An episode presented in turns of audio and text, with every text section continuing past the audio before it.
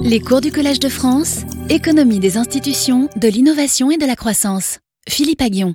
On va, on va poursuivre sur toujours les entreprises, toujours suis ce côté du triangle. Et donc c'est la, dernière séance sur les entreprises. Il y a plein plein de choses à dire sur les entreprises, mais je- j'essaie de raconter un peu des choses récentes, voilà, et euh, ce qui est un peu voilà des nouveautés quoi. Donc là, j'ai parlé un peu de ce que c'est un entrepreneur, d'où que- quelles sont un peu euh, certaines caractéristiques des entrepreneurs, euh, quels sont un peu les milieux sociaux des entrepreneurs ou les conditions qui favorisent l'entrepreneuriat. Ensuite, on a parlé de, des effets de l'en- de- de l'entrepreneuriat, de l'entreprise sur l'emploi. Euh, et là, maintenant, je veux parler des effets sur l'inégalité. Donc, ça va être la première partie du cours. Et puis, ensuite, je parlerai euh, eh bien, euh, du, tra- du télétravail, puisque c'est quand même un, phénomène euh, bon, qui, a, qui a été un des phénomènes marquants de, de- la dernière période. D'accord? Voilà. Donc voilà, donc c'est comme ça que donc on a déjà l'effet sur l'emploi, ça on a vu ça, enfin on en a parlé la dernière fois, et là je vais beaucoup m'a- m'attacher à des effets sur les inégalités et je parlerai du télétravail. Et notamment les débats, euh, les débats quand vous avez pu suivre sur Pouyanné, euh, vous montrerez à quel point il a un mauvais directeur de communication. Il doit, il doit vraiment changer, parce que quand vous aurez vu le cours ici, peut-être que vous trouverez que je suis encore pire que le directeur de communication. Enfin je suis pas là pour faire l'apologie de Pouyanné, hein, donc, euh, mais je pense qu'il a un très très mauvais directeur de communication. voilà, ça doit être enregistré. Bon, euh, et donc voilà, et je parlerai du télétravail en, en deuxième partie. donc des effets sur les inégalités.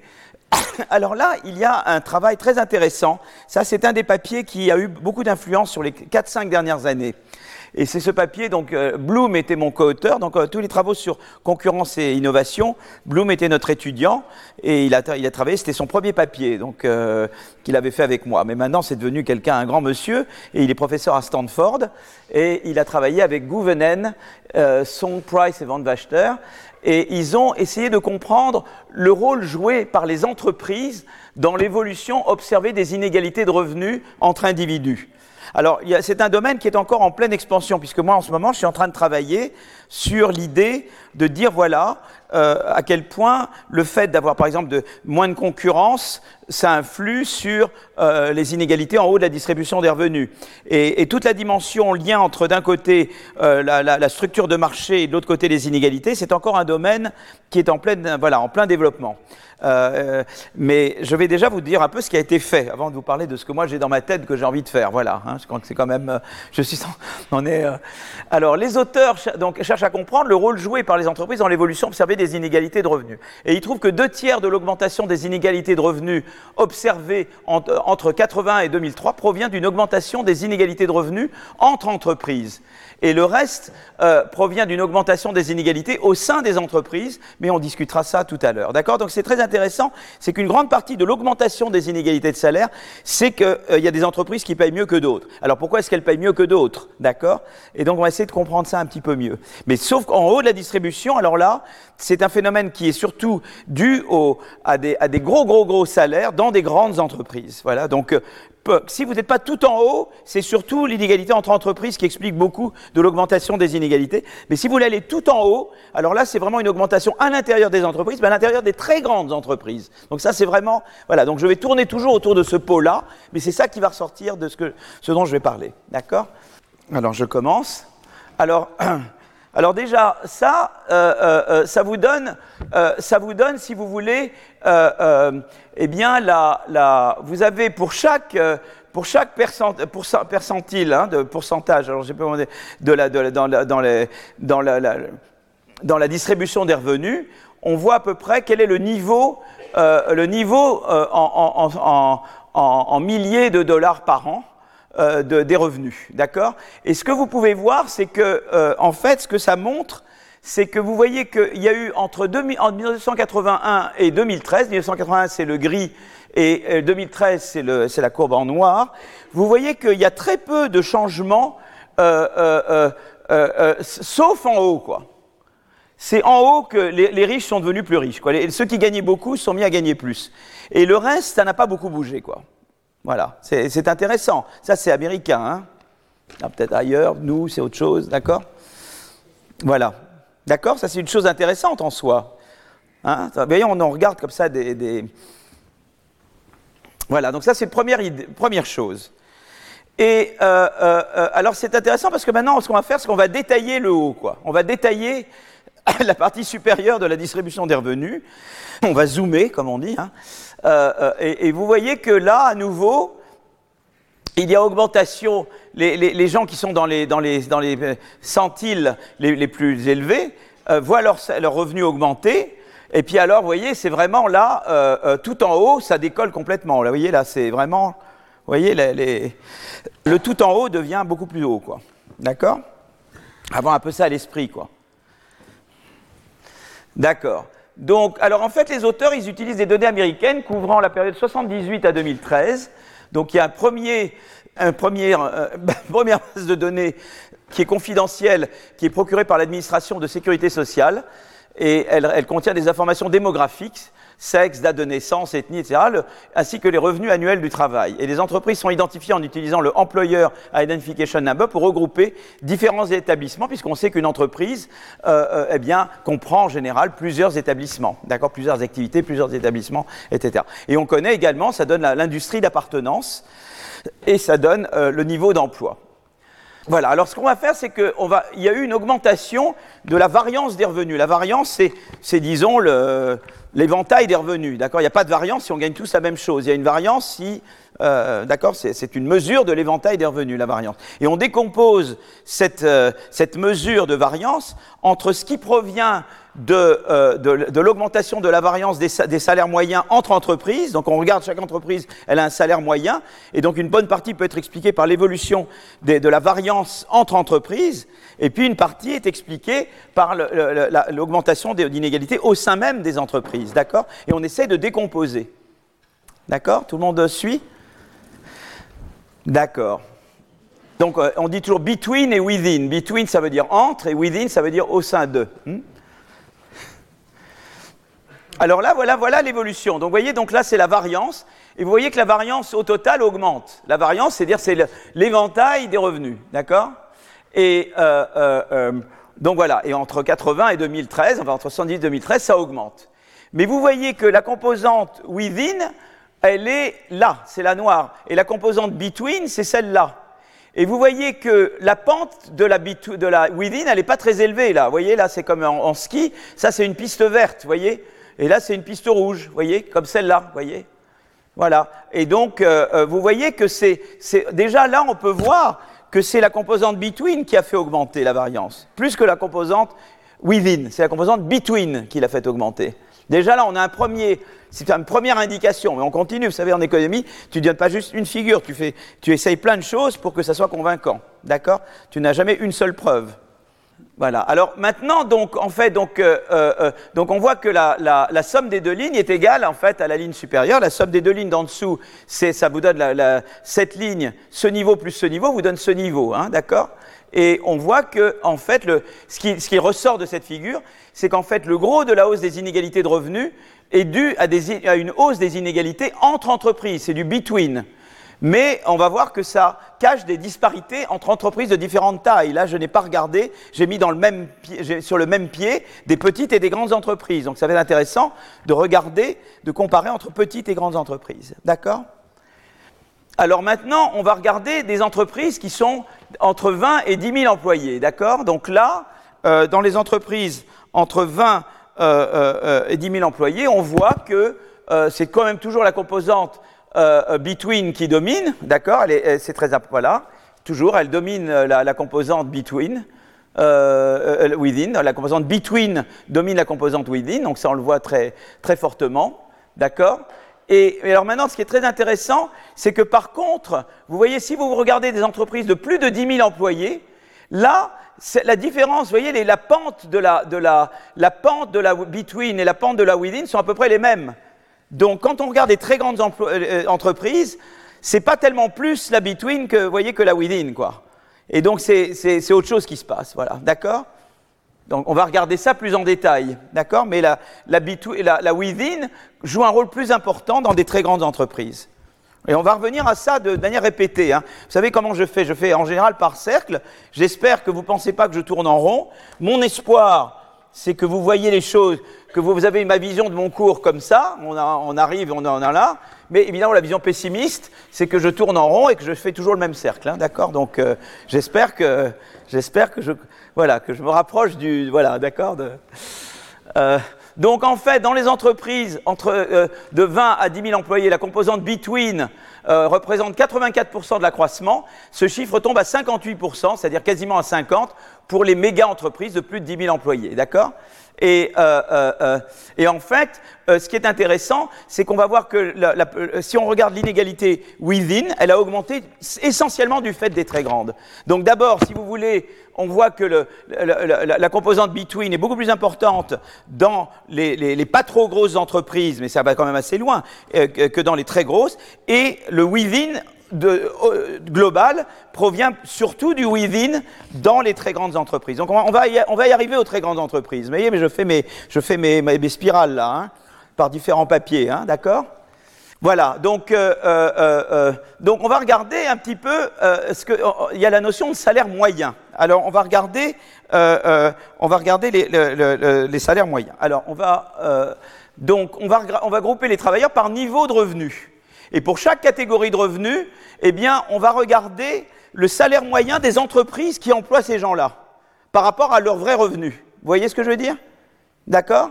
Donc là, on prend une approche différente. Je pars des, des, individus et je dis les individus, je connais leur entreprise, donc je vais regarder le salaire moyen moyenne de, de, des entreprises et entre entreprises qui, emploient ces gens-là. Et je vais comparer aux vrais revenus de ces gens-là. D'accord? Vous voyez ce que, tu voyez ce que je veux dire? Bon. Donc, qu quelle est la part de l'évolution des salaires de ces gens que j'explique simplement par l'évolution du revenu moyen dans l'entreprise qui les emploie D'accord? C'est une autre manière de regarder le between et le within. Vous voyez, c'est toujours l'imam idée, c'est que les papiers, c'est pour ça que qui sortent dans des bons journaux euh, économiques, c'est tu dois jamais faire regarder une manière, tu dois essayer plein de trucs et que ça doit converger plus ou moins vers la même chose, d'accord? Alors là, qu'est-ce que montre cette euh, euh, qu'est-ce que montre euh, euh cette, cette, cette, transparence? C'est que d'abord, il dit, voilà, donc vous voyez, le, le, le, le petit triangle, c'est les gens qui sont dans le, dans le, dans le, quart, le, plus, le, quart de revenu le plus faible. Et puis là, vous avez ceux qui sont dans le, le 99, c'est dans le centile le plus élevé. Et vous voyez que les augmentations, vous voyez, quand vous êtes dans le, les 25 le plus faibles, il y a peine, ça augmente à peine entre 80 et 2013. Mais quand vous êtes d'abord dans le, tout en haut, d'abord, vous voyez que, évidemment, vous augmentez beaucoup plus vite. D'accord? Donc ça, c'est la première chose que vous voyez. Mais pour le moment, je n'ai pas parlé de between, within. J'ai simplement parlé qui, a vu son revenu augmenter, qui l'a pas vu augmenter. D'accord? On va doucement, là. Hein bon. Que c'est... Très bien. Alors maintenant, je vais, euh, euh, je, vais, je vais passer à la slide suivante. Et là, je regarde euh, les revenus moyens des entreprises qui emploient les gens dans chaque groupe. Et vous voyez que c'est à peu près la même que, que tout à l'heure. C'est-à-dire que entre ça et ça, il n'y a quasiment pas de différence. Donc en regardant simplement l'évolution des salaires moyens dans les entreprises qui emploient les différentes catégories, j'ai quasiment tout expliqué. Et si je fais le ratio entre les vrais revenus et les revenus moyens des entreprises qui vous emploient, eh bien regardez ce qui se passe, il n'y a, aucun, c'est plat quoi. Donc j'explique l'essentiel, euh, euh, j'explique l'essentiel de l'évolution des revenus en regardant l'inégalité entre les revenus moyens entre les différentes entreprises. Vous voyez? Ça c'est un, test très très fort. Hein voilà. Alors donc, en fait, ce qui s'est passé, c'est que la première figure que j'ai montrée, elle a montré l'évolution des revenus entre différents déciles de travailleurs, différents centiles de travailleurs, euh, euh, d'accord? Ensuite, on a montré l'évolution des salaires moyens qui emploient les différents déciles, des entreprises qui emploient les différents déciles. La troisième figure montre l'évolution du ratio entre les deux, et on a montré que c'était plat. Donc au total, ça montre bien que les revenus ont largement coévolué avec euh, les revenus des collègues dans l'entreprise. D'accord? Sauf si je regarde les très très grandes, où là, c'est le within qui va vraiment l'emporter. D'accord? Je vais doucement là, hein d'accord?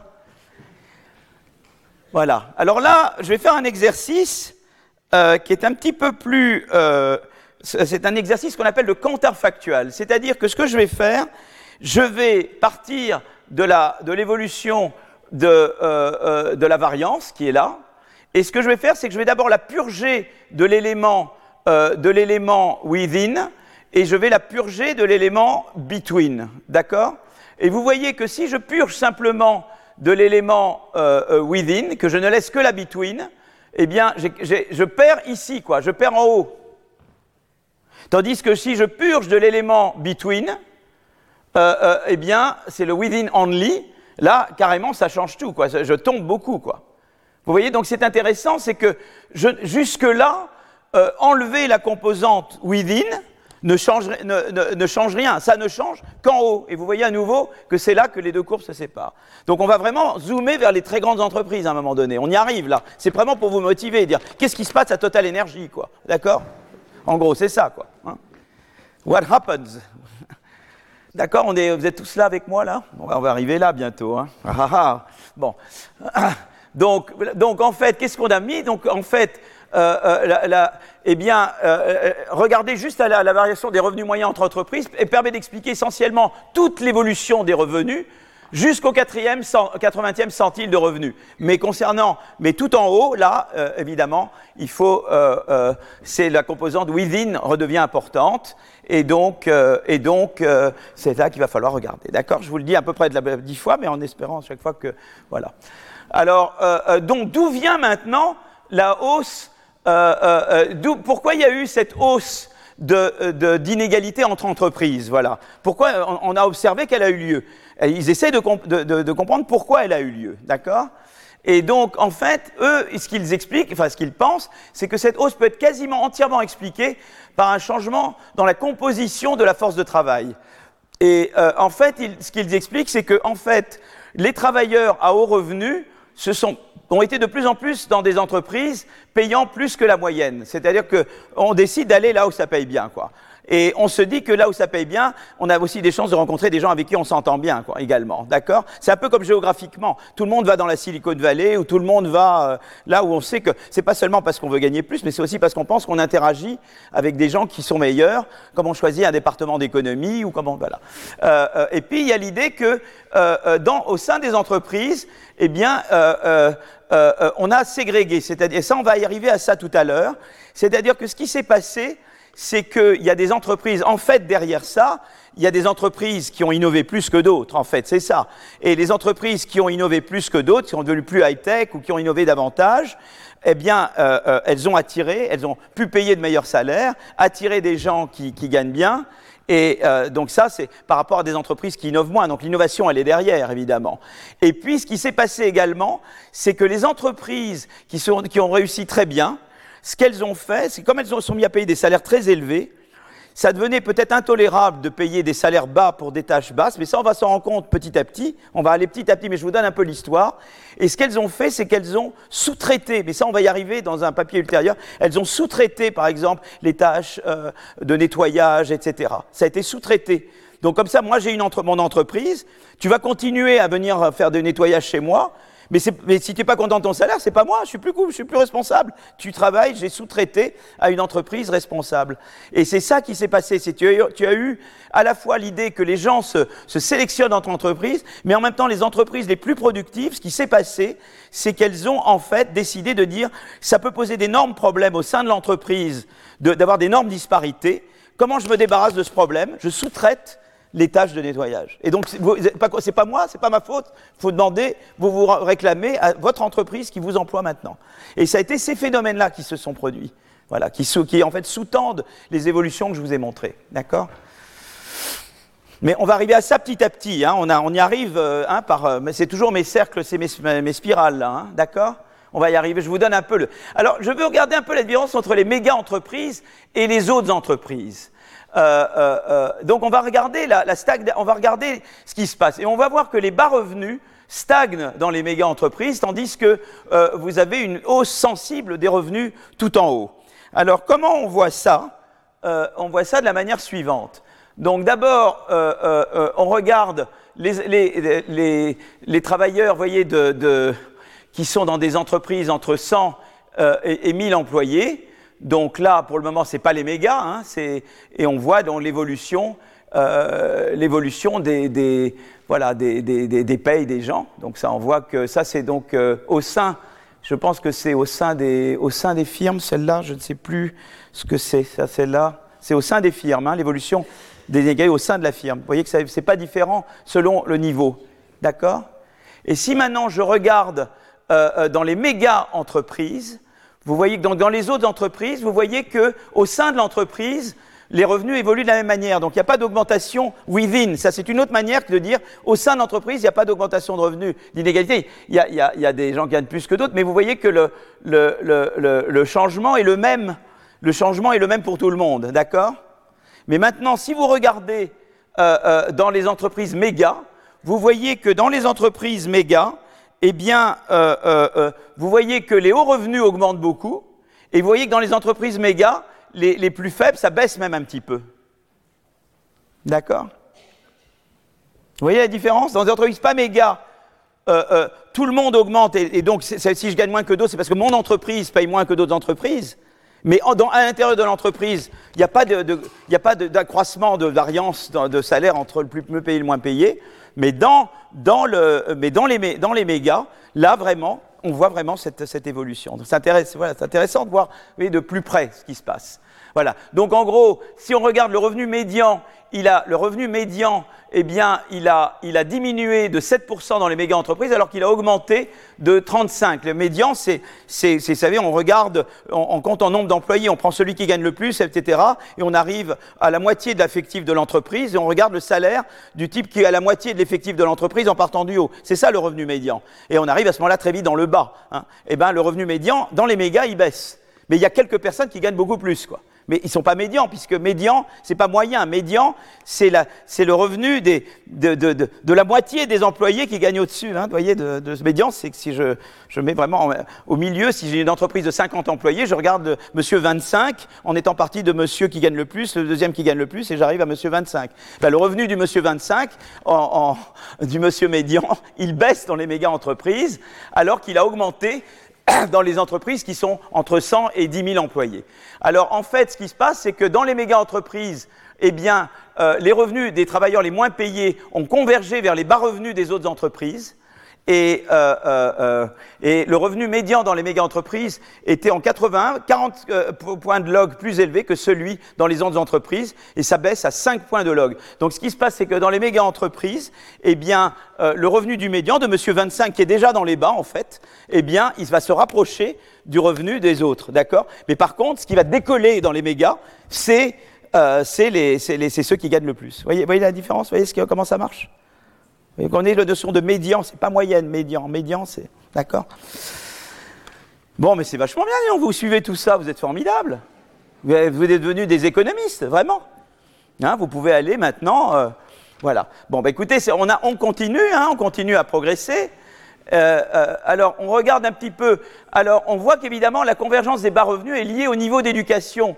C'est-à-dire que, en fait, si vous voulez, eh bien, vous voyez que si vous voulez ceux qui sont vous voyez, dans les entreprises qui avaient beaucoup de, euh, eh bien, si vous aviez un niveau scolaire euh, qui n'allait pas au-delà du secondaire, d'accord, eh bien, c'est là que vos revenus convergent. Par contre, si vous êtes dans les grandes entreprises et que vous aviez un revenu euh, et que vous avez un niveau d'éducation supérieur, eh bien, là, votre revenu, il ne va pas converger vers les revenus des euh, moyens des, entreprises qui ne sont pas méga. Donc c'est intéressant, c'est que cette convergence du bas du revenu des entreprises méga vers le bas, du, revenu de, le bas du revenu des entreprises pas méga, c'est en fait tiré par des gens qui n'ont pas un niveau.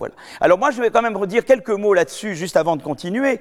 C'est que j'ai beaucoup regardé, je regarde ça en ce moment, mais c'est une recherche en cours et j'en ai parlé des années précédentes sur la notion de soft skills, c'est-à-dire que il y a dans les entreprises euh, euh, euh, il y a ce qu'on appelle les qualifications visibles, c'est celles qu'on voit sur les CV, mais il y a les qualifications non visibles, qui sont par exemple, est-ce que cette personne elle est, fiable. Est-ce que cette personne euh, interagit bien avec les autres employés dans l'entreprise?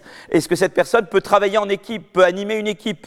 Et donc, il y a des entreprises qui ont développé des, euh, ces soft skills. Et ces soft skills, eux, sont récompensés. Voyez, donc euh, ça ne concerne pas. Il y a quand même des travailleurs dont, dont, euh, euh qui n'ont pas un niveau, qui n'avaient pas un CV fantastique en termes d'éducation, mais parce qu'ils ont euh, acquis ces soft skills, eh bien, ils ont gagné davantage parce qu'ils deviennent d'autant plus indispensables à l'entreprise. Alors évidemment, la question est de savoir, est-ce qu'il y a des entreprises qui tendent à davantage investir dans les soft skills que d'autres? Et en fait, les entreprises plus innovantes tendent à investir plus dans les soft skills. Donc ça, ça donne encore une autre raison pour lesquelles les entreprises innovantes, même des gens pas qualifiés, elles peuvent quand même les payer mieux que des entreprises pas innovantes, parce qu'elles investissent dans ce qu'on appelle les soft skills. Voilà. Et ça devient un truc très à la mode maintenant. Et, toute l'histoire maintenant, c'est de savoir est-ce que les gouvernements peuvent développer des politiques qui incitent les entreprises à garder leurs employés et investir dans les soft skills des employés? Et maintenant, ce qu'il faut, c'est penser à des politiques. Alors, est-ce que c'est purement des politiques d'encouragement euh, à garder longtemps, euh, à, former, ou est-ce que c'est des politiques industrielles nouvelles qui intégreraient, c'est ce que Danny Roderick essaye de suggérer maintenant, qu'il y aurait des politiques industrielles qui euh, euh, pousserait également, de la même manière que tu peux avoir des politiques industrielles vertes, que tu peux avoir des politiques industrielles de défense, tu aurais des politiques industrielles qui poussent les entreprises à investir dans les soft skills. Voilà. Alors ça, c'est tout un, un, domaine de recherche qui se développe, mais c'est intéressant l'idée des soft skills parce que ça permet à des gens qui n'ont pas forcément un niveau éducatif très élevé de quand même, on vous donne une formation soft, mais euh, voilà. Alors qu'est-ce qui fait? Alors peut-être déjà pousser à l'innovation, ça va automatiquement pousser aux soft skills puisqu'on sait que les entreprises innovantes. Mais le problème des entreprises innovantes, c'est qu'elles vont tendre à investir dans les soft skills de celles qu'elles gardent, mais elles tendent à garder moins de gens et à sous-traiter. Vous voyez, donc, donc il y aura en même temps ce phénomène de, séparation dont je parlais tout à l'heure. Je garde les gens fiables et j'investis je, à fond en eux, et puis ceux que, qui ont, pour lesquels les tâches sont vraiment importantes pour le reste de l'entreprise, et le reste, je sous-traite à fond. Donc j'aurai toujours cette dynamique-là quand même. Même si je pousse à l'investissement dans les soft skills, ça ne découragera pas le recours à la sous-traitance. Voilà. Vous voyez un petit peu comment se, passent les, se présentent les... D'accord? Je présente un peu autour pour vous montrer un peu vers où ça va, d'accord? Mais il y a vraiment cette idée des soft skills qui devient quelque chose très, très, voilà, très chaud. Voilà. D'accord. Donc en fait, euh, euh, alors maintenant on va regarder, euh, euh comparer entre les méga entreprises et les autres en termes de la, euh, de, de, du haut des revenus. D'accord? Donc on va, euh, et alors là ce qu'on va faire, c'est qu'on va montrer, et là ça arrive vraiment à Pouyanné, c'est là qu'il il a essayé un peu d'expliquer ça. Mais je suis pas là pour défendre Pouyanné, hein. mais il a essayé de l'expliquer, mais vous allez essayer de com comprendre ce qu'il voulait dire. Bah, je pense que ce qu'il voulait dire. C'est qu'il veut dire, voilà, moi, en fait, pour des gens comme moi, qui sommes dans des grosses boîtes et qui sommes tout en haut des grosses boîtes, notre rémunération, elle dépend beaucoup de la performance de l'entreprise. Et il y a des indices de performance, des indices de taille, en fait. Et, un, moyen de mesurer la taille, c'est le fameux euh, euh Standard Poor's 5, 500. Quoi. Il te dit, voilà, quelle est ta taille, quel est ton bilan, ton, euh, euh, tes, tes, revenus propres, tu vois, quels sont voilà, ça te donne une idée de la taille de l'entreprise. Et, et, en fait, c'est très intéressant parce que effectivement, tu vois, euh, l'indice boursier, tu vois, c'est un, c'est un, c'est une, c'est à la fois une idée de la taille de l'entreprise et de la performance boursière de l'entreprise. Et en fait, ce qui se passe, c'est que la rémunération des hauts dirigeants de grandes entreprises, c'est pas vrai seulement en France, c'est mondialement vrai, ça dépend de ce machin-là. Tu vois c'est voilà. Euh, euh, en fait, ce qu'on va montrer, je vais vous montrer dans un moment, c'est que vous allez voir le lien qu'il y a entre le revenu des, des, employés tout en haut de la hiérarchie des, des, des revenus dans une, grande entre, dans une très grande entreprise et cet indice euh, Standard Poor's 500. Voilà, tu vois, cette mesure de taille. Il peut y avoir d'autres mesures de taille. Hein, D'accord? Et on reviendra là-dessus parce qu'on parlera de Xavier Gabex euh, qui, a, qui, a, beaucoup travaillé sur ces choses-là. Donc je, je, toujours, je continue ma spirale. Je ne suis que là maintenant. Hein. Peut-être que vous pensez que je suis encore là, mais j'espère être là. Mais je ne suis pas encore là, d'accord? D'accord? Donc en fait, on va, on va, ce qu'on va faire, c'est qu'on dit on régresse, c'est-à-dire on regarde la, la, corrélation entre le revenu annuel de différents employés tout en haut et le rendement, le rendement annuel du Standard Poor's 500, d'accord? En contrôlant pour le, le, cycle macroéconomique, etc. D'accord? Et on va trouver que les revenus des, travail, des, des, des, travailleurs sont plus sensibles, enfin des employés, sont plus sensibles aux performances de l'indice boursier dans les méga entreprises et, euh, euh, et à mesure que l'entreprise devient importante. Quoi. Donc je, vais vous montrer concrètement ce que ça veut dire. Mais ça, maintenant, ça va vous montrer vraiment dans le débat. Vous allez être, euh, vous pouvez maintenant aller chez Léa Salamé et lui expliquer, même parce qu'elle adore inviter des, des, gens de France Insoumise et des hein, et, vous allez pouvoir expliquer. Regardez, moi j'ai pris le cours, je peux vous expliquer ce que ça veut dire, etc. Alors, comment je lis ce, comment je lis ce, diagramme, d'accord? Alors, vous allez apprendre à lire des diagrammes, vous en aurez vu. Hein. Le numéro 1, c'est le plus payé, c'est le number 1. Le number 2, et je vais vers 500 et là, je regarde les 500 mieux payés employés d'une méga entreprise. D'accord? Et ce que je fais, et je regarde dans leur méga entreprise, c'est là, et ça, c'est pas méga, c'est entreprise un peu plus euh, entre 5000 et 10 000, entre 1000 et 5000, et entre 100 et 1000, d'accord? Et je regarde la corrélation qu'il y a entre le revenu et l'indice Standard Poor's. Et vous voyez que quand je suis le mieux payé, la corrélation avec euh, euh, euh, avec le standard Poor's est vachement élevé, quoi. Tandis que si je suis dans une entreprise entre 100 et 1000 employés, la corrélation, elle n'est pas très grande. D'accord? Alors évidemment, elle baisse quand je passe du mieux payé au, second mieux payé, mais il y a quand même une corrélation assez élevée. Il gagne plus, il est plus corrélé que le, mieux payé de l'entreprise là. Vous voyez? Et c'est comme ça que je baisse, je baisse, je baisse. Si maintenant je me restreins aux 25% euh, euh, de 1 à 25 aux 25 employés les plus payés dans les très grandes, je trouve un coefficient moyen de 1 quart. Voyez? Vous voyez, là, je vois, j'arrive à. Je trouve un, coefficient de 0, de 0,25. D'accord?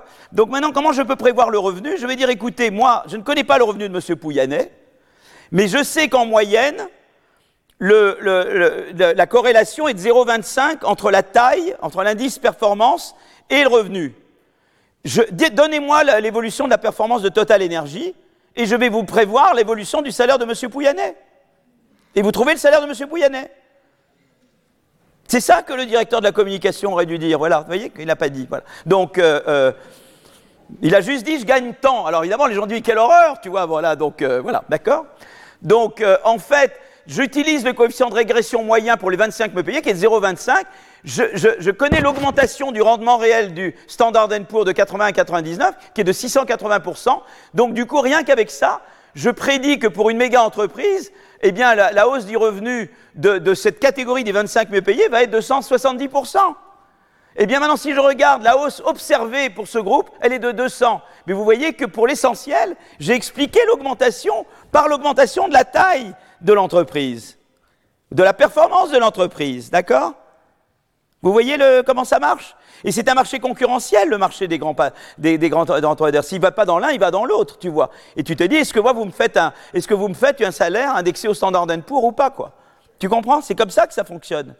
Voilà, on peut aimer, pas aimer, mais c'est, le monde dans lequel on est. Hein voilà. Donc, euh, euh, euh, donc, en fait, en conclusion, eh bien, la hausse des inégalités de revenus durant les trois dernières décennies est principalement due alors, à des inégalités entre entreprises, mais euh, euh, euh, et la hausse des inégalités entre entreprises est, due à des phénomènes de sorting. Je sais d'aller là où il y a des gens très bons, et également de ségrégation, c'est-à-dire ben, il y a des entreprises qui, celles qui marchent le mieux, eh bien, elles ségrèguent, elles gardent les, travailleurs qui gagnent le mieux, elles, elles vont sous-traiter ça. Vous n'avez pas encore vu la sous-traitance, mais je vous la je vous la mets en petite graine pour le moment parce qu'on va y arriver. Ça, c'est ce qui se passe, sauf dans les mégas. Et puis, on a dit la hausse des inégalités de revenus. Donc, elle est euh, intra, elle est concentrée sur les très grandes entreprises, et cela provient de la baisse, euh, de, ça provient, en fait, si vous voulez, de, euh, de la hausse des revenus de, tout en haut. Et ça, ça, provient du fait que c'est lié à la taille de l'entreprise tout en haut. Voilà. Ça, déjà, ça explique énormément de, de ce qui s'est passé. Alors, on va, on va aller plus en détail dans. voilà. Donc, on va dire l'augmentation pourrait être expliquée par le phénomène relativement récent de sous-traitance qui permet aux entreprises de se concentrer sur leur cœur d'activité, faisant appel à des entreprises de services qui se concentrent sur les emplois peu qualifiés. Mais ça, pour le moment, j'ai rien montré sur la sous-traitance. Mais on sent bien, il y a ce qu'on appelle smoking gun. Quoi. On voit bien où on est en train d'aller, quoi. D'accord? Donc on va y aller à la sous-traitance. On va, on va... Et puis je vais regarder de plus près aussi le, salaire des, CEO. D'accord? Vous êtes toujours vivant? C'est vrai? Bon, vous êtes très courageux. Hein.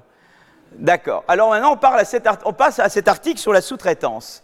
Je crois qu'aujourd'hui, on aura fini un peu avant. Hein, voilà. Mais on fait ce qu'on peut, mais je ne veux pas faire plus que ce que j'avais prévu de faire. Voilà. Donc, je pars de l'observation que la majorité, que, disons, la plus grande partie de l'augmentation des inégalités provient des inégalités entre entreprises. Donc, je pars de Song et al, parce que je ne veux pas faire le mythe de Sisyphe, je n'ai pas envie de montrer la même montagne tout chaque fois, donc je vais partir de ce que je sais. Et ces gens-là, donc c'est plus récent, eh bien, les auteurs veulent étudier en détail le phénomène de recours à la sous-traitance en Allemagne. Alors, ils vont précisément documenter dans quel secteur, euh, donc là, il y a un problème d'accord, euh, la, sous-traitance est plus présente et quels sont les effets sur les salaires en Allemagne pour les travailleurs qui deviennent sous-traitants. Mais la même chose est vraie aux États-Unis. Hein. Alors, les auteurs mobilisent des données de sécurité sociale allemande et, euh, et voilà, ils connaissent le type de contrat, temps plein, temps partiel, intérimaire, ils ont des variables démographiques revenus, occupation professionnelle, industrie d'activité et euh, euh, évidemment l'identifiant d'établissement, puisque une entreprise c'est plusieurs établissements et je sais chacun dans quel établissement, de quelle entreprise il travaille. Alors la mesure, donc on va, on va mesurer la sous-traitance par la part des employés ayant une occupation qui est dans une des activités suivantes alimentation, nettoyage, sécurité ou logistique. D'accord? Alimentation, c'est catering, je dirais, non? C'est plus ça Enfin, en anglais, oui, catering, alimentation. Oui, ça peut être. Euh, voilà. Euh, euh, voilà, donc, euh, et qui travaillent pour des entreprises de services, qui pour des entreprises qui donnent des services à des entreprises. C'est ça ceux qui sont sous-traités. D'accord? Et en fait, on va, on va regarder ce qui va, ce qui va se passer, c'est la chose suivante. C'est-à-dire, pour, pour comparer du comparable, je vais prendre deux employés dans la même entreprise, tous les deux effectuent des tailles de, des choses de nettoyage. Ce que je vais regarder surtout, c'est que je vais dire voilà, tu étais dans une entreprise et tu continues de nettoyer dans la même entreprise, tu vois, mais avant, tu étais employé par l'entreprise elle-même, maintenant, tu es employé par une entreprise sous-traitante. Mais tu continues de, faire du nettoyage euh, euh, dans la même entreprise. Tu vois, c'est ça, c'est ça que je fais. Je, prends les, je, je regarde l'avant et l'après. Je prends quelqu'un qui faisait une de ces quatre tâches dans une entreprise donnée, elle continue de faire les mêmes tâches dans la même entreprise, mais avant, il était employé par la grosse entreprise elle-même. Après, ils sont employés par un sous-traitant. Qu'est-ce qui va se passer avec l'évolution de leurs revenus? D'accord? C'est ça l'expérience que je fais. D'accord? Donc un événement, c'est le fait qu'un employé qui était, euh, euh, euh, qui, en fait accomplissait l'une des quatre tâches que je viens de mentionner, se met à travailler pour une entité légale différente, mais reste sur le même site physique. D'accord? Alors voilà ce qui se passe. Donc là, c'est intéressant c'est que euh, euh, eh bien, ces courbes représentent euh, donc en fait là, vous voyez l'évolution de, des salaires, vous voyez, et, et vous voyez qu'en fait, eh bien, dans tous ces dans tous ces ans, donc déjà on voit, regardez, donc ça c'est la, la, part, non ça ça représente la part des entreprises qui ont au moins un employé dans l'occupation et, sous-traitable, d'accord? Donc ça, c'est l'évolution, d'accord? Donc ça, c'est le... Et alors maintenant, ce qui va être intéressant, c'est qu'en fait, on apprend de ces cours que la proportion d'établissements qui possèdent au moins un employé ayant une occupation d'alimentation, de nettoyage de sécurité diminue significativement au cours du temps. Donc c'est intéressant. Donc ça, c'est des entreprises qui les gardent et qui continuent de les employer elles-mêmes. Je pense que c'est ça, non? Ou qui simplement, qui ont besoin de, de gens comme ça. Je ne sais plus. Est-ce que c'est qui les emploient eux-mêmes ou qui en ont besoin?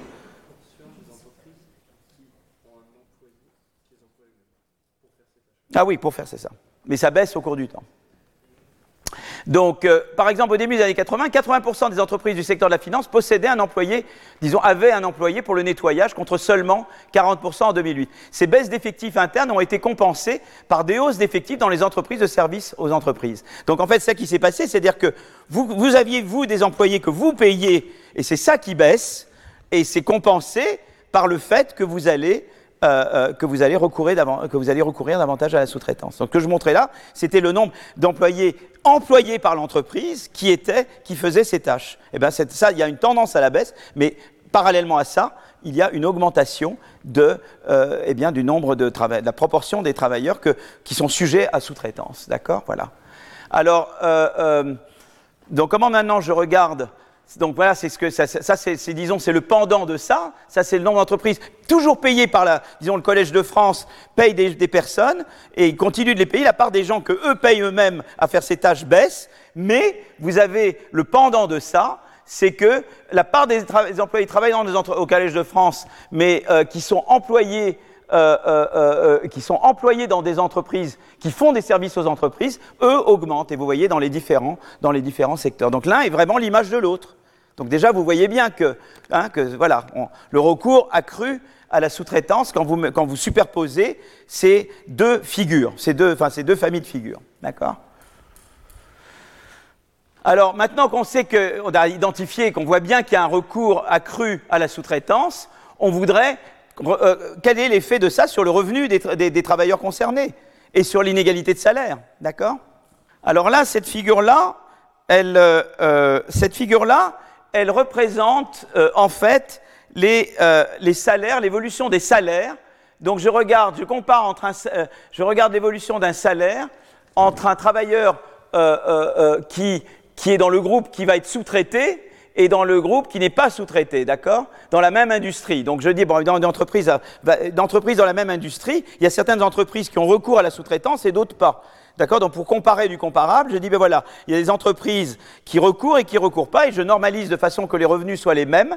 Et vous voyez, ce qui est très intéressant, c'est que, eh bien, euh, le revenu des, euh, des, des employés dont l'entreprise ne va pas recourir va augmenter par rapport aux revenus des employés. Et pourquoi? Parce que typiquement, à mon avis, il y a une pression très forte. Quand vous n'avez pas recours à la sous-traitance, eh bien, il y a des considérations d'inégalité au sein de l'entreprise qui jouent. C'est-à-dire de dire comment vous pouvez payer beaucoup mieux monsieur un tel et moi ne pas me payer mieux? Et il y a une pression, évidemment, pour augmenter.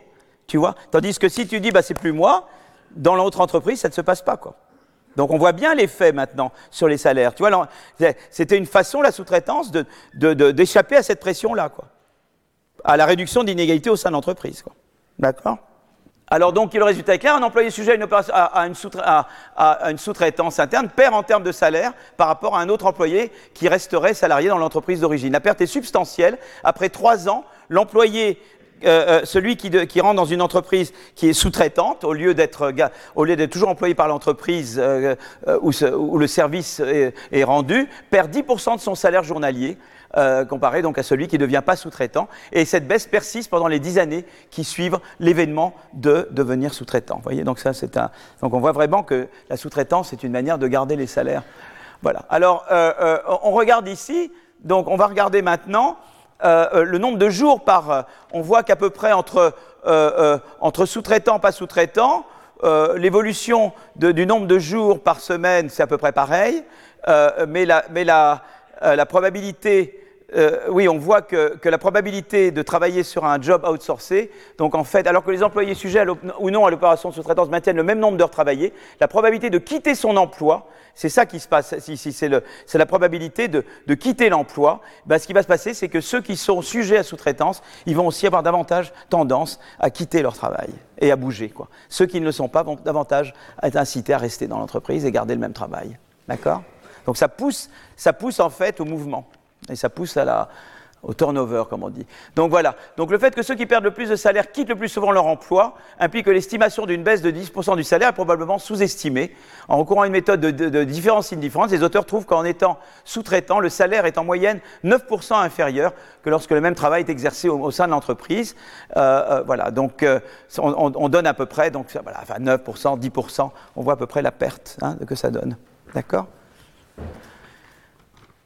Alors, euh, on voit que d'ailleurs, ce qui est très intéressant, c'est qu'on voit que depuis le début des années 90, les salaires euh, euh, cleaning, security, logistique diminuent et ne suivent plus ceux des autres occupations. Donc les autres occupations, vous voyez, ça a tendance à monter, et puis les salaires dans ces occupations-là tendent à baisser. D'accord? Voilà. Et food et CSL ça diminue plus encore pour les sous-traitants que, dans, que, dans les voilà que dans les les autres occupations. Donc on a une baisse claire. Et euh, euh, euh, alors maintenant, on regarde autre chose. Et on dit, voilà, qu'est-ce que ça a fait la sous-traitance? En fait, ça a conduit à une spécialisation plus grande. C'est-à-dire que maintenant, j'ai une entreprise qui sous-traite et une entreprise qui sous-traite pas. Maintenant, je prends deux employés au hasard et je dis, est-ce qu'ils font la même occupation ou pas? Et ça, c'est l'évolution de la probabilité que deux employés tirés au hasard tirés, aient la même occupation. Donc euh, le bleu, c'est euh, euh, le, rouge, c'est ce qui serait passé s'il n'y avait pas eu recours à des entreprises sous-traitantes, et le, et, le, et le, bleu, c'est ce qui est la réalité des choses. Et vous voyez qu'il y a une divergence accrue entre la courbe bleue et la courbe rouge, c'est-à-dire qu'avec le temps, Si je regarde dans une entreprise, une grande entreprise, et je tire au hasard deux employés, ils ont de plus en plus de chances de faire la même chose. Vous voyez, il y avait une diversité d'occupations au sein de l'entreprise qui a baissé.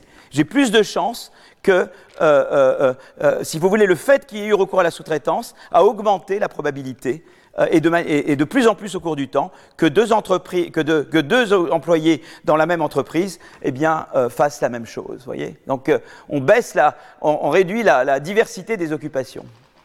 Voilà.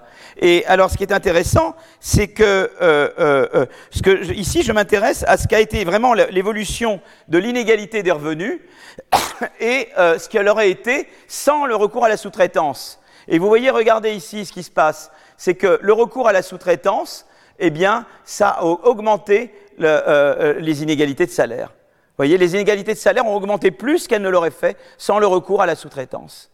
Et là, euh, euh, ce qu'on voit surtout, c'est que euh, le recours à la sous-traitance, le recours à la sous-traitance, c'est, le, le, les, courbes en continu et les, et les, et les, les courbes en pointillé. C'est ce qu'il y aurait eu sans la sous-traitance. Et vous voyez que surtout, ce qui est, enfin, c'est, dans ce que je regarde, c'est que c'est vraiment c'est vraiment le, euh, c'est vraiment le, ce qui se passe, c'est que c'est vraiment les revenus des déciles inférieurs qui ont le plus baissé avec la sous-traitance. C'est ça qui a, ça fait vraiment baisser. Vous voyez la différence? Ah, Vert, il n'y a pas de différence. Vous voyez là, il y a une petite différence. Et vous voyez la différence entre la courbe bleue pointillée et la courbe bleue continue. Donc c'est vraiment dans les occupations, euh, dans les occupations euh, qui sont euh, c'est vraiment là que c'est. Et en fait, si vous voulez, c'est vraiment les revenus des déciles inférieurs qui ont le plus baissé avec la sous-traitance. Voilà. Vraiment ça qui, qui s'est passé. D'accord? Donc, depuis le début des années 90, il y a une, vague de recours à, à des entreprises sous-traitantes dans le but d'externaliser des activités telles que l'alimentation, le nettoyage, la sécurité, la logistique. Ces externalisations ont été compensées par une forte hausse de la masse salariale travaillant pour des entreprises de services aux entreprises spécialisées dans ce type d'activité. Euh, un employé exerçant ce type d'activité a perdu en moyenne 10% de son revenu en devenant sous-traitant. Ces opérations d'externalisation significativement augmenté la concentration des activités au sein des entreprises. On a beaucoup plus de chances que deux personnes tirées au hasard fassent la même chose. Cette égrégation grandissante entre travailleurs les plus et moins payés, bien payés explique en grande partie la hausse des inégalités entre entreprises. Et on revient à ce qu'on disait avant, c'est qu'il y a de plus en plus les entreprises les entreprises qui marchent très bien, les mégas notamment, euh, euh, eh bien, elles, euh, sous-traitent les autres, euh, les autres travaux. Et ça, ça participe énormément, évidemment, à la hausse, au fait que l'augmentation des inégalités est un phénomène entre entreprises, puisque c'est très lié au fait que moi, qui réussis très bien, ben, pour pas avoir à payer plus mes, employés qui font des tâches qui ne sont pas aussi qualifiées, je les sous-traite. Et du coup, je peux me permettre de... Ça participe donc à cette augmentation d'inégalité de, de salaire. Vous voyez un peu comment ça... Voilà, ce phénomène soulève des questions concernant le bien-être des individus concernés, la dynamique des inégalités de revenus. En étant dans une entreprise de payant que des bas salaires, l'accès à des plus hauts salaires pour les employés les plus compétents semble devenir de plus compliqué, parce qu'en fait, ils doivent changer d'entreprise pour y avoir accès, et le gain d'expérience auprès de collègues compétents devient également contraint ainsi limitant les perspectives d'évolution au cours de la carrière. Vous avez mis une fois pour toutes, vous avez parqué les, moins qualifiés dans des entreprises sous-traitantes, elles ont beaucoup plus moins d'opportunités d'apprendre de gens plus qualifiés. Vous savez que ça joue un rôle très important, évidemment, le, fait que les gens plus qualifiés euh, peuvent transmettre du savoir aux gens moins qualifiés au sein de l'entreprise. Et donc, ça, disons que ça, ça ossifie les inégalités. D'accord? Vous voyez comment ça marche? Alors j'arrive maintenant à Pouyanné himself, d'accord? Donc ça, c'est vraiment Landier Gabex, quoi. Voilà. Alors pourquoi le CEO, la paix des CEO a augmenté tellement? Donc je vais revenir à des choses que j'ai déjà dit ailleurs, mais eux ont été un peu les premiers. Et c'est vraiment le, le, size at stake, c'est la taille du gâteau concerné, quoi. C'est vraiment ça, quoi. C'est, on l'a déjà vu un peu puisqu'on a vu les corrélations avec le, le Standard Poor's, mais eux, en fait, ont été un peu les premiers qui ont euh, mis cette idée sur le tapis. Ça a été vraiment leur grand truc à, à Gabex et Landier, d'accord? Euh, euh, donc en fait, ils trouvent que cette théorie size at stake, c'est-à-dire en gros, tu gagnes plus parce que tu gères un truc plus gros, quoi, et plus performant et donc tu es récompensé par rapport à la taille de l'entreprise. Et ils trouvent qu'en fait, ils ont une théorie de ça, et ils la confrontent et ils disent, ben voilà, euh, le fait que les revenus des PDG ont suivi de près les variations de valeur des entreprises. Donc je vous ai déjà un peu montré ça tout à l'heure avec les corrélations. Je vous le montre encore un peu davantage, hein, puisque je tourne en rond, mais c'est pour bien vous montrer. Euh, donc ils ont en fait cette euh, théorie qui permet d'expliquer à la fois l'évolution de la rémunération des PDG ainsi que la différence entre pays développés. Euh, et donc voilà. Donc ils font appel à la théorie des valeurs extrêmes et ils montrent comment théoriquement la rémunération d'un PDG dépend positivement de la taille de son entreprise ainsi que de celle de l'entreprise de référence du secteur ou du pays. Puisque les PDG proposent leur force de travail sur un marché compétitif, plus les entreprises sont grandes, plus elles sont prêtes à débourser pour être correctement dirigées, parce que l'idée c'est que tu as plus à perdre en gros, si tu es déjà gros. Donc tu es prêt à payer très très cher pour que quelqu'un te, voilà, te maintienne la valeur de ton entreprise et la fasse prospérer tu as plus à perdre.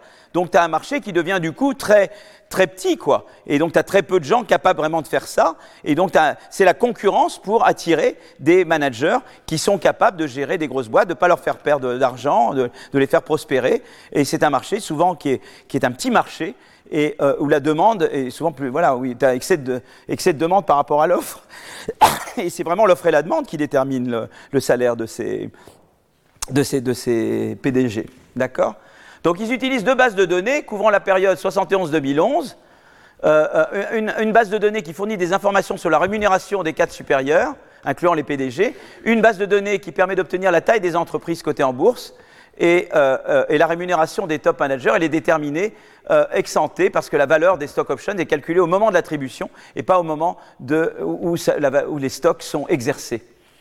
Et vous voyez ici d'abord que euh, ce qui est très intéressant, c'est que j'ai deux indices, j'ai deux indices qui sont des mesures de compensation euh, euh, le, GMW et le FS, qui sont deux manières de, calculer les, compensations, des, les revenus totaux des, cinq mieux, meilleurs payés, disons du top, top, top de l'entreprise, d'accord? Donc, les, je sais pas, les trois, les trois mieux payés ou les cinq mieux payés. Et vous avez par ailleurs deux indices euh, Standard Poor's, c'est-à-dire un, un c'est la taille des entreprises en bilan. Alors, c'est deux mesures de la taille de l'entreprise. Un est en bilan et le, et le un est en fonds propres, d'accord? Euh, c'est la valeur de la firme, et ça, c'est la valeur de l'equity. Et, en tout cas, ce que vous voyez, c'est que, c'est que vraiment, vous voyez, le co-mouvement est très fort, quoi, entre la rémunération et la valuation de l'entreprise, quoi. Donc voilà, donc ça c'est, euh, euh, donc voilà, ça c'est le, ça c'est quand même très intéressant de voir donc la, valeur de la firme, je dirais que la valeur de la firme, c'est le total. Quoi. La firme, c'est la valeur nette présente des profits futurs. La valeur de l'equity, elle n'est pas entièrement financée par equity. Donc l'equity, c'est juste, euh, c'est l'equity interne, c'est l'equity, c'est la valeur des actions de la firme. Mais ce n'est pas toute la valeur de la firme, parce que la, firme n'est pas entièrement pour equity. Quoi. Mais ça, va, mais ça va dans le même sens. Vous voyez que c'est vraiment un co, vous voyez le co-mouvement entre euh, les rémunérations et l'évolution de, la taille de la firme. Voilà. Donc ça, c'est vraiment. Donc la variation entre de, 80 et 2011, les indices de rémunération ont augmenté de. Euh, euh, voyez, énormément, que ce soit l'une ou l'autre. La valeur de marché des 500 plus grandes entreprises a augmenté de 425% et la valeur de leurs fonds propres de 467%. ces données confirment bien la théorie du size at stake. On observe bien un co-mouvement entre les rémunérations des top managers et la taille des entreprises. D'accord? Voilà, et on peut regarder là, par exemple, euh, on peut regarder, vous voyez, quand entre 2007 et 2009, vous voyez, la valeur, les fonds propres, tout ça, ça baisse, il y a la crise financière qui passe, mais les rémunérations baissent également. Ça, c'est un peu ce qu'il essaie d'expliquer.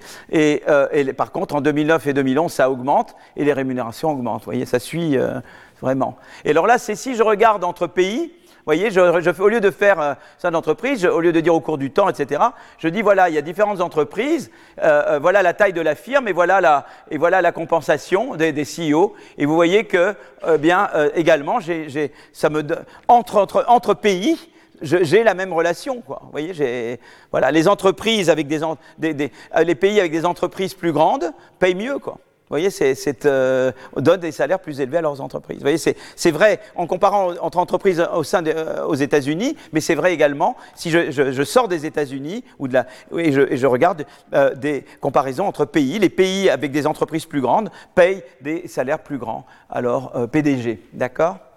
Donc, conclusion, la rémunération des PDG a augmenté proportionnellement à la taille des entreprises. En fait, elle a augmenté un peu moins que proportionnellement dans d'autres pays, je pense dans les nôtres notamment.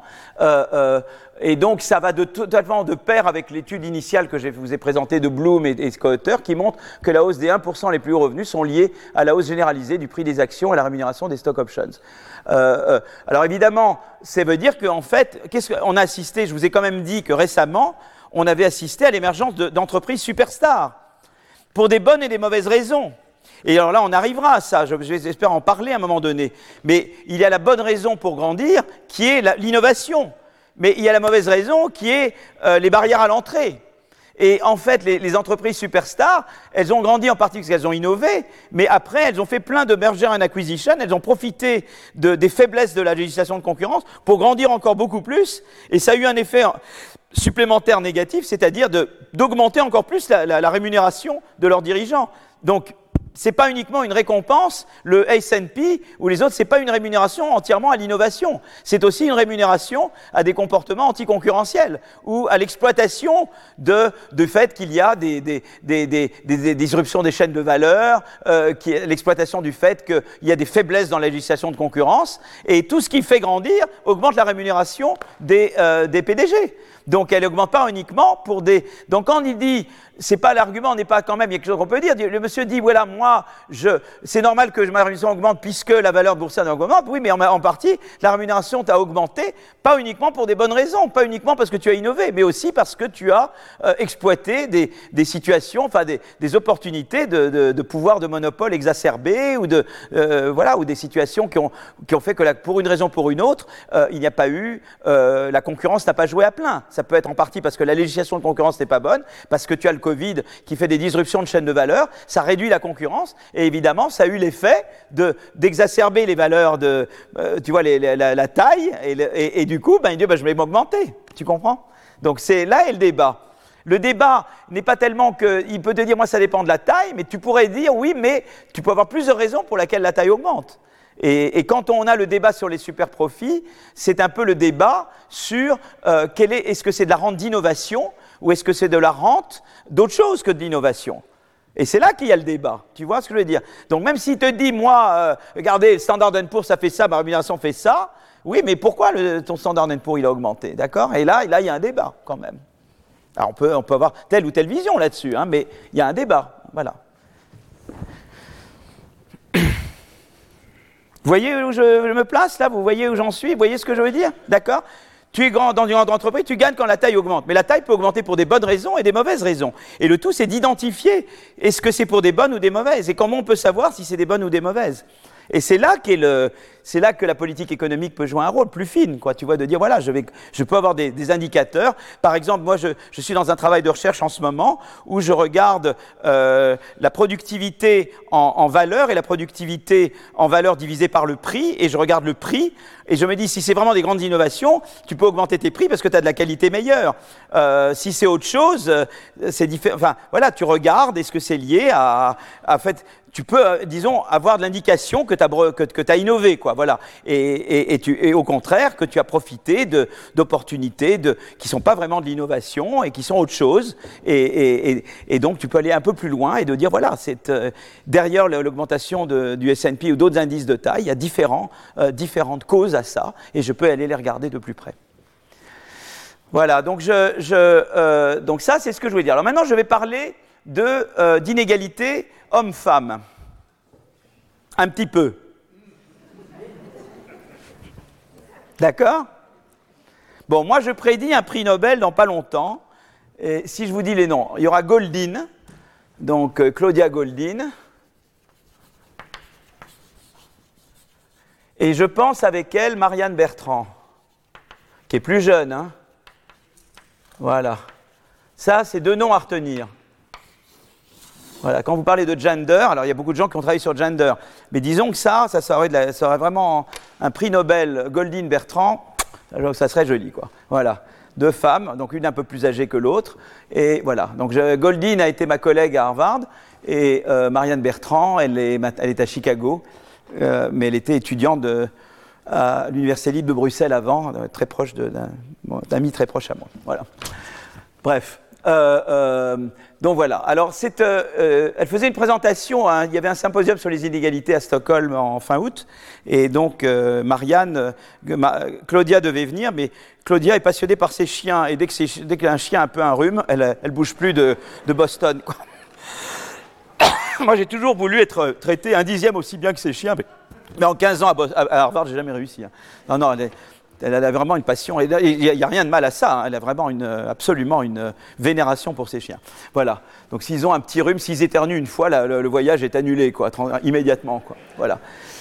Bon, je ne vais pas vous faire.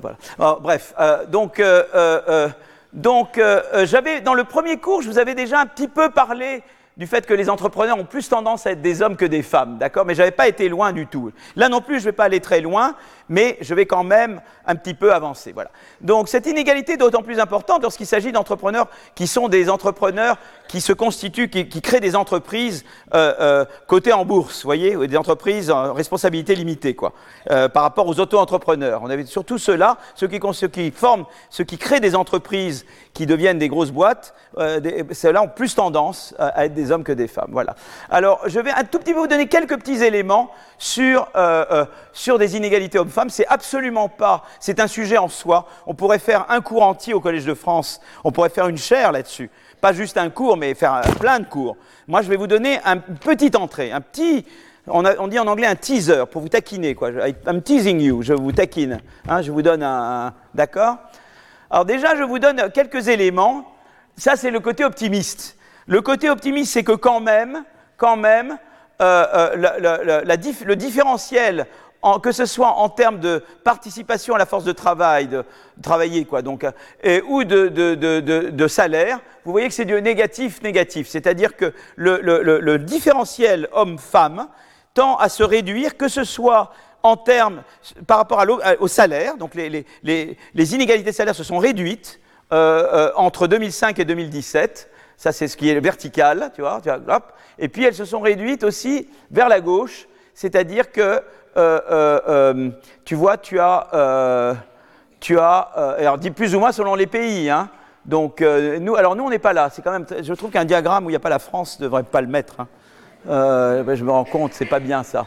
Je comprends pas pourquoi. Mais ça, c'est un peu la revanche des Belges sur les Français. hein. On se moque tellement des Belges qu'ils mettent plus la France. Voilà. Voilà. Donc, voilà. Donc, voyez. Mais alors évidemment, la Finlande, elle réduit très peu parce que la Finlande était déjà très bien, quoi. La Finlande, alors je- la Finlande, je crois, était déjà à un niveau très élevé. Ou bien ils sont indécrottables. Donc c'est ça qu'il faudrait savoir. Je vais demander à mon ami finlandais s'il y a des Finlandais parmi vous, ils peuvent lever la main. Non, ouais. Est-ce que c'est parce qu'ils étaient déjà très bien ou parce qu'ils sont hopeless, quoi? Voilà. D'accord. Donc euh, en fait, alors ça c'est plutôt, ça vous rend plutôt optimiste. Mais malheureusement, c'est un peu trop optimiste. Voilà. Et pour, pour donner un peu une idée de, euh, en tout cas que c'est un chemin euh, semé d'embûches, le chemin de, de, vers l'égalité homme-femme, c'est que d'abord, si vous voulez d'abord les, les- Alors là, je suis désolé, c'est un peu en anglais, là, parce que j'ai mis ça un peu au dernier moment, et, mais je vais vous le traduire, je fais la traduction moi-même, et on vous les traduira en français. Euh, c'est quelques slides seulement. Les, les- femmes sont sous-représentées dans les, dans les occupations, dans les, dans les métiers qui, qui, sont, qui sont rémunérateurs. Donc en général, c'est des métiers qui requièrent une bonne formation scientifique ou, ou bien euh, des, les, top, jobs qui sont dans, voilà euh, euh, et, et alors ce que j'appelle la C suite la C suite que ça je vous dirai tout à l'heure c'est les les high ranking executive titles. C'est-à-dire que c'est vraiment les, les, les jobs PDG euh, directeur général euh, CEO CFO etc c'est ça que j'appelle le C le C suite. Donc ty- typiquement les femmes sont sous-représentées dans ces jobs. Et alors le truc dramatique c'est que vous sa- je ne vous l'ai pas dit parce que là il y a un papier mais que je- dont je ne vais pas vous parler aujourd'hui d'un collègue à moi qui s'appelle David Card qui a eu le prix Nobel l'an dernier. Et, et David Card avec des co-auteurs montre que les, quand les femmes sont à la tête de, comités de, ressources humaines elles sont encore plus dures avec les femmes que les hommes hein. c'est terrible hein. Vous le saviez ça? C'est incroyable hein. Mais elles sont vachement dures. Mais oui. Voilà. Donc euh, voilà, ça c'est David Card, hein, donc après prix Nobel et tout. Euh, euh, alors, donc, non seulement elles sont sous-représentées en haut de la hiérarchie, mais en même temps elles tendent à gagner moins dans ces postes-là. Donc elles sont sous-représentées et elles tendent à gagner moins à ces postes, d'accord? Et, euh, euh, et pareil, les entrepreneurs, surtout les entrepreneurs qui sont des entrepreneurs qui créent des, des, boîtes qui ne sont pas juste euh, des, des auto-entrepreneurs, elles sont vraiment sous-représentées. Et, alors, on va voir tout à l'heure, mais ça, je vais vous montrer aussi des, des, qu'elles tendent à avoir, évidemment, dès qu'elles deviennent maman, euh, les revenus chutent. D'accord? Voilà. Alors ça, c'est le, c'est les inégalités, c'est ce qu'on appelle la C-suite. c'est pas une suite dans un hôtel, hein, c'est un, c'est les high ranking executive titles, donc c'est les, hauts jobs, d'accord? Et vous voyez que, vous voyez, donc au total, les, femmes représentent 44%, mais plus je monte, plus elles représentent très peu. CEO 5,8 quoi. Vous voyez, dès que je monte, euh, euh, plus je monte dans la hiérarchie, plus les femmes se- représentent une fraction très faible. Donc il y a du chemin à parcourir. hein. Et ça, je pense que c'est euh, les États-Unis, ça, hein, forcément. hein. Voilà. Alors celui-là, ça m'a mis beaucoup de temps à comprendre ce que ça voulait dire, parce que euh, donc voilà. Mais je crois que j'ai compris. Passé beaucoup de temps sur cette figure, Euh, et on s'y est mis à deux. Euh, donc en fait, en abscisse, c'est le, ça représente le, le- le- le- logarithme, une mesure du revenu total annuel des hommes. D'accord? Donc ça, c'est... euh, et on regarde à différents niveaux de revenu total, et on dit, voilà, euh, on regarde des revenus des hommes, et à ce moment-là, en- là, je regarde la différence de revenus des femmes qui sont dans le même, dans le même centile de revenus. Vous voyez ce que je veux dire? Je dis, voilà, je vois l'homme, il gagne ça, voilà, et il a une certaine occupation, d'accord? Et je regarde maintenant les femmes dans la même occupation. Mais je le fais pour différentes occupations. D'accord? Donc je regarde, je regarde des hommes à différents niveaux de revenus et je dis, je regarde maintenant les femmes dans les mêmes occupations que les, que les hommes que j'ai regardés, selon l'occupation, évidemment. Donc euh, je regarde dans la santé, dans, le, dans la tech, dans les sciences, etc. D'accord? Selon les occupations. Mais tu vois que partout, à, tout niveau de revenu, les femmes, euh, il n'y a pratiquement rien au-dessus de la ligne. Les femmes sont toujours en dessous, quoi. Tu vois? Donc, euh, donc, en fait, à tout, niveau. Alors, plus ou moins selon les secteurs, tu vois ce que je veux dire? Euh, euh, euh, mais donc, tu peux regarder selon tel niveau de revenu, est-ce que c'est est -ce surtout dans telle occupation que tu as le gap le plus grand ou pas euh, entre les femmes et les hommes? Donc, c'est sympa parce que ça donne à, chaque niveau de revenu, je vois à peu près l'occupation de, de, de, mais je dis, voilà maintenant la femme, selon qu'elle est euh, dans ce revenu, mais en health, dans ce revenu, mais en machin, voilà quel va être le différentiel de salaire. Mais vous voyez que c'est toujours très en dessous du niveau de la mer, d'accord? On est quand même très en dessous. Voilà. Alors euh, euh, là, c'est intéressant parce que là, on regarde la, part des femmes dans, dans différentes catégories. Et vous voyez que là, ça, c'est la fraction des femmes, c'est toujours en dessous de 50, mais ça a augmenté, et on se rapproche de 50 dans la, force de travail. Mais après, je regarde quelle est la fraction des femmes dans, euh, les- parmi les travailleurs qui gagnent, qui sont dans le top 10% de- des revenus du travail, ou dans le top 1%. Et vous voyez que plus je baisse, plus je suis, plus je suis dans le top 0,1, vous voyez la fraction des femmes, elle est plus faible et elle augmente moins vite. Donc, en gros, les femmes, euh, euh, euh, bah, la fraction des femmes dans la force de travail augmente, mais la fraction est moins, en- ça augmente moins et de moins en moins vite à mesure que je monte dans, le- dans les revenus. Vous voyez ce que je veux dire? Vous voyez? D'accord? Alors ça, ça vous montre le, déficit. Vous voyez, on regarde les hommes et les femmes. S'ils étaient en égalité, ils seraient sur, ce qu'on appelle la, la première bisectrice, ou la droite à 45 degrés. C'est-à-dire qu'il y aurait autant d'hommes que de femmes, vous voyez? Mais vous voyez, tous les pays, on est très en dessous, quoi. On est, on est très très en dessous. Même la Suède, même le, vous voyez, on est, toujours, il n'y a pas nous, non, mais, euh, euh, mais les pays sont toujours en dessous. C'est-à-dire qu'il y a toujours plus d'hommes euh, qui ont des, des formations scientifiques que des femmes. Hein alors on va arriver à ça, ça nous amène à Larry Summers. Moi j'ai assisté parce que j'ai eu, vous savez Larry Summers, vous avez sûrement entendu parler, il a été, il a été euh, secrétaire d'État au Trésor de, de Clinton, il a été euh, conseiller économique d'Obama pendant la crise financière, il a pas mal conseillé, enfin avec euh, Geithner, et euh, il a été président d'Harvard, et alors là il a fait une grosse gaffe, c'est que, euh, mais en fait, il y avait des gens qui voulaient sa peau à Harvard. hein. Moi, j'étais vraiment à l'intérieur, j'étais des profs là-bas, et euh, il a été dans un, dans un truc et il a dit que les, enfin, les gens lui ont fait dire, enfin, il a dit, mais je ne sais pas s'il voulait vraiment dire ça, que les filles sont pas douées pour les maths, quoi. En gros, que les filles c'est moins que les machins. Voilà. Bah, il l'a dit d'une manière, tu vois. Alors, il aime bien être un peu grande gueule aussi, et voilà. Mais euh, comme il y avait des gens qui voulaient vraiment sa tête parce qu'il avait fait, il y avait eu des décisions très controversées, il n'attendait que ça pour le, pour le dégommer, ce qu'ils ont réussi à faire. Donc, il a, il a, il a quitté la présidence d'Harvard. C'est la seule chose. Anyway, donc je ne vais pas m'étendre sur Larry, mais qui a été mon prof euh, en macro et tout ça, donc je pratique depuis longtemps. Euh, mais voilà. Euh, en tout cas, ce qui est intéressant, c'est qu'on peut se demander pourquoi euh, il y a tellement plus d'hommes que de femmes dans, euh, dans tout ce qui est euh, eh bien, les engineering, math, computer, physics. D'accord? Alors, ça, l'autre chose, mais on reviendra à ça. Ça, on va y revenir. mais en attendant, je vous avais parlé de qu'est-ce qui se passe sur par le revenu des femmes après la première naissance. Vous voyez, c'est intéressant parce que vous voyez quand même que c'est intéressant qu'après, évidemment, même, en, Suède, euh, euh, euh, même en Suède, il y a quand même une baisse du revenu des, femmes après, après, naissance. Un peu moins au Danemark quand même. Hein. Vous voyez, donc c'est intéressant. Et là, vous avez US, et, US et, UK. Mais quand même, c'est intéressant parce qu'on voit quand même que cette baisse, elle, tend, elle, est elle est très grande initialement, mais là, elle tend à se réduire au cours du temps. Tandis que là, vous voyez qu'elle augmente, euh, elle ne se réduit pas au cours du temps, au contraire. C'est intéressant. Donc il y a peut-être quelque chose de différent entre le modèle scandinave et le modèle anglo-saxon, là. Alors que, bon, à, creuser. Mais c'est quand même intéressant que initialement, tout le monde, une femme, quand elle a un enfant, bon, elle perd, mais ça tend à, se, à, vite se résorber, enfin en tout cas à se résorber partiellement dans les pays scandinaves, et ça ne se résorbe pas euh, dans les pays anglo-saxons. Donc ça, des mystery, why, je ne sais pas. Voilà, donc ça, hein, c'est intéressant de savoir, mais c'est une chose énigme. Euh, voilà, et ça, c'est l'Autriche et l'Allemagne. Alors ça se résorbe un petit peu. Bah, de toute façon, l'Autriche et l'Allemagne, c'est un peu entre, entre les deux. Hein. C'est pas tout à fait scandinave, mais c'est pas tout à fait anglo-saxon non plus. Hein. Donc, en général, vous trouverez. Si vous me dites, moi, je pense que l'Allemagne, l'Autriche, les Rhénans, euh, les Pays-Bas, c'est entre la Scandinavie et les Pays. En général, vous avez bon, quoi. Ça, vous trouvez le truc qu'il faut.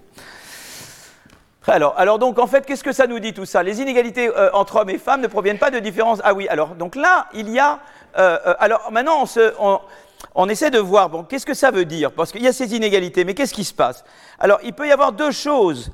Il peut y avoir le fait, est-ce que c'est est -ce c'est simplement, voilà, est-ce que c'est social? Simplement, les femmes doivent être payées moins que les hommes et alors, ils ont essayé on a d'abord regardé des raisons objectives. Est-ce que les femmes, il semblerait que les femmes, mais on ne sait pas si c'est vrai, est-ce qu'elles sont plus averses au risque que les hommes?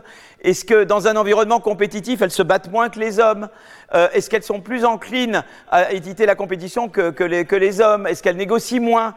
Est-ce qu'elles sont plus enclines à financer des biens publics? Qui semblent Voilà, des gens ont essayé de dire, il y a, il ces éléments. Mais ça, c'est pas vraiment une explication, parce que la question, c'est pourquoi elles le seraient moins? Tu vois Ça ne suffit pas de dire elles le sont moins. Pourquoi elles le sont moins? Et, là, et là, si tu veux, on arrive à cette idée de discrimination statistique. C'est qu'en gros, en gros, euh, euh, on pense que ce qui se passe est la suivante. Et ça, c'est montré très bien dans cette figure-là.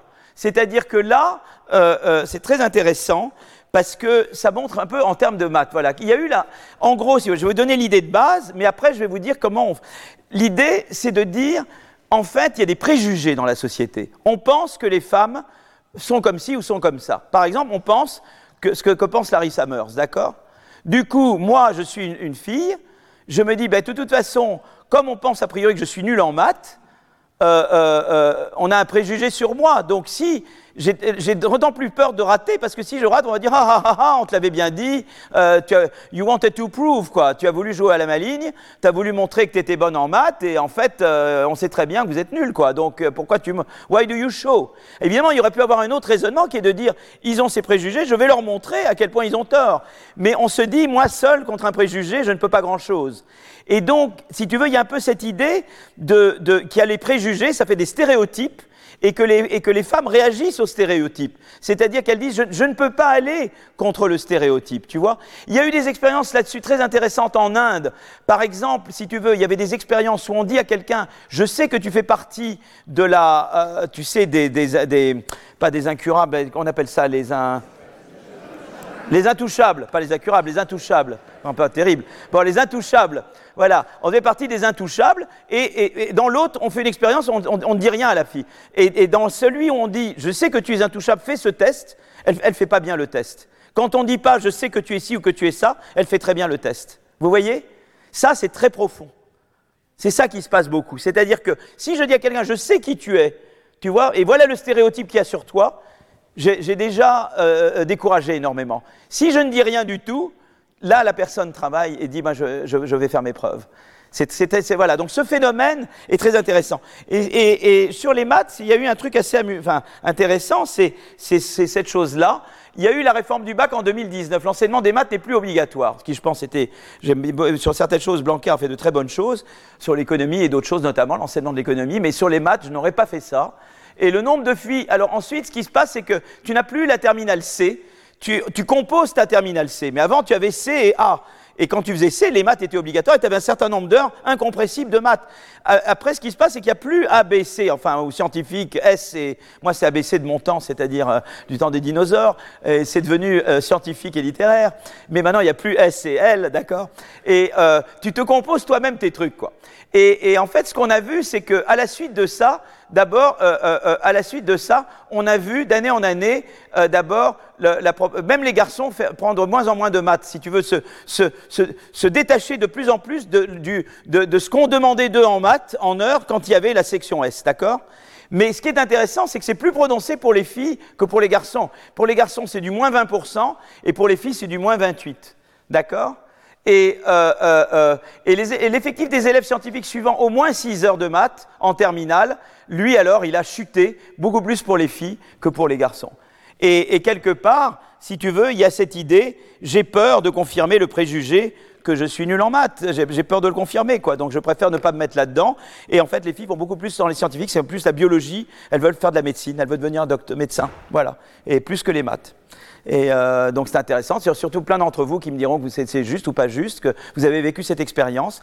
Mais c'est très intéressant. Il y a encore beaucoup de recherches pour essayer de comprendre qu'est-ce qui est dû, tu vois, euh, euh, l'importance de ce facteur de stéréotype et de réaction endogène aux stéréotypes. Quoi.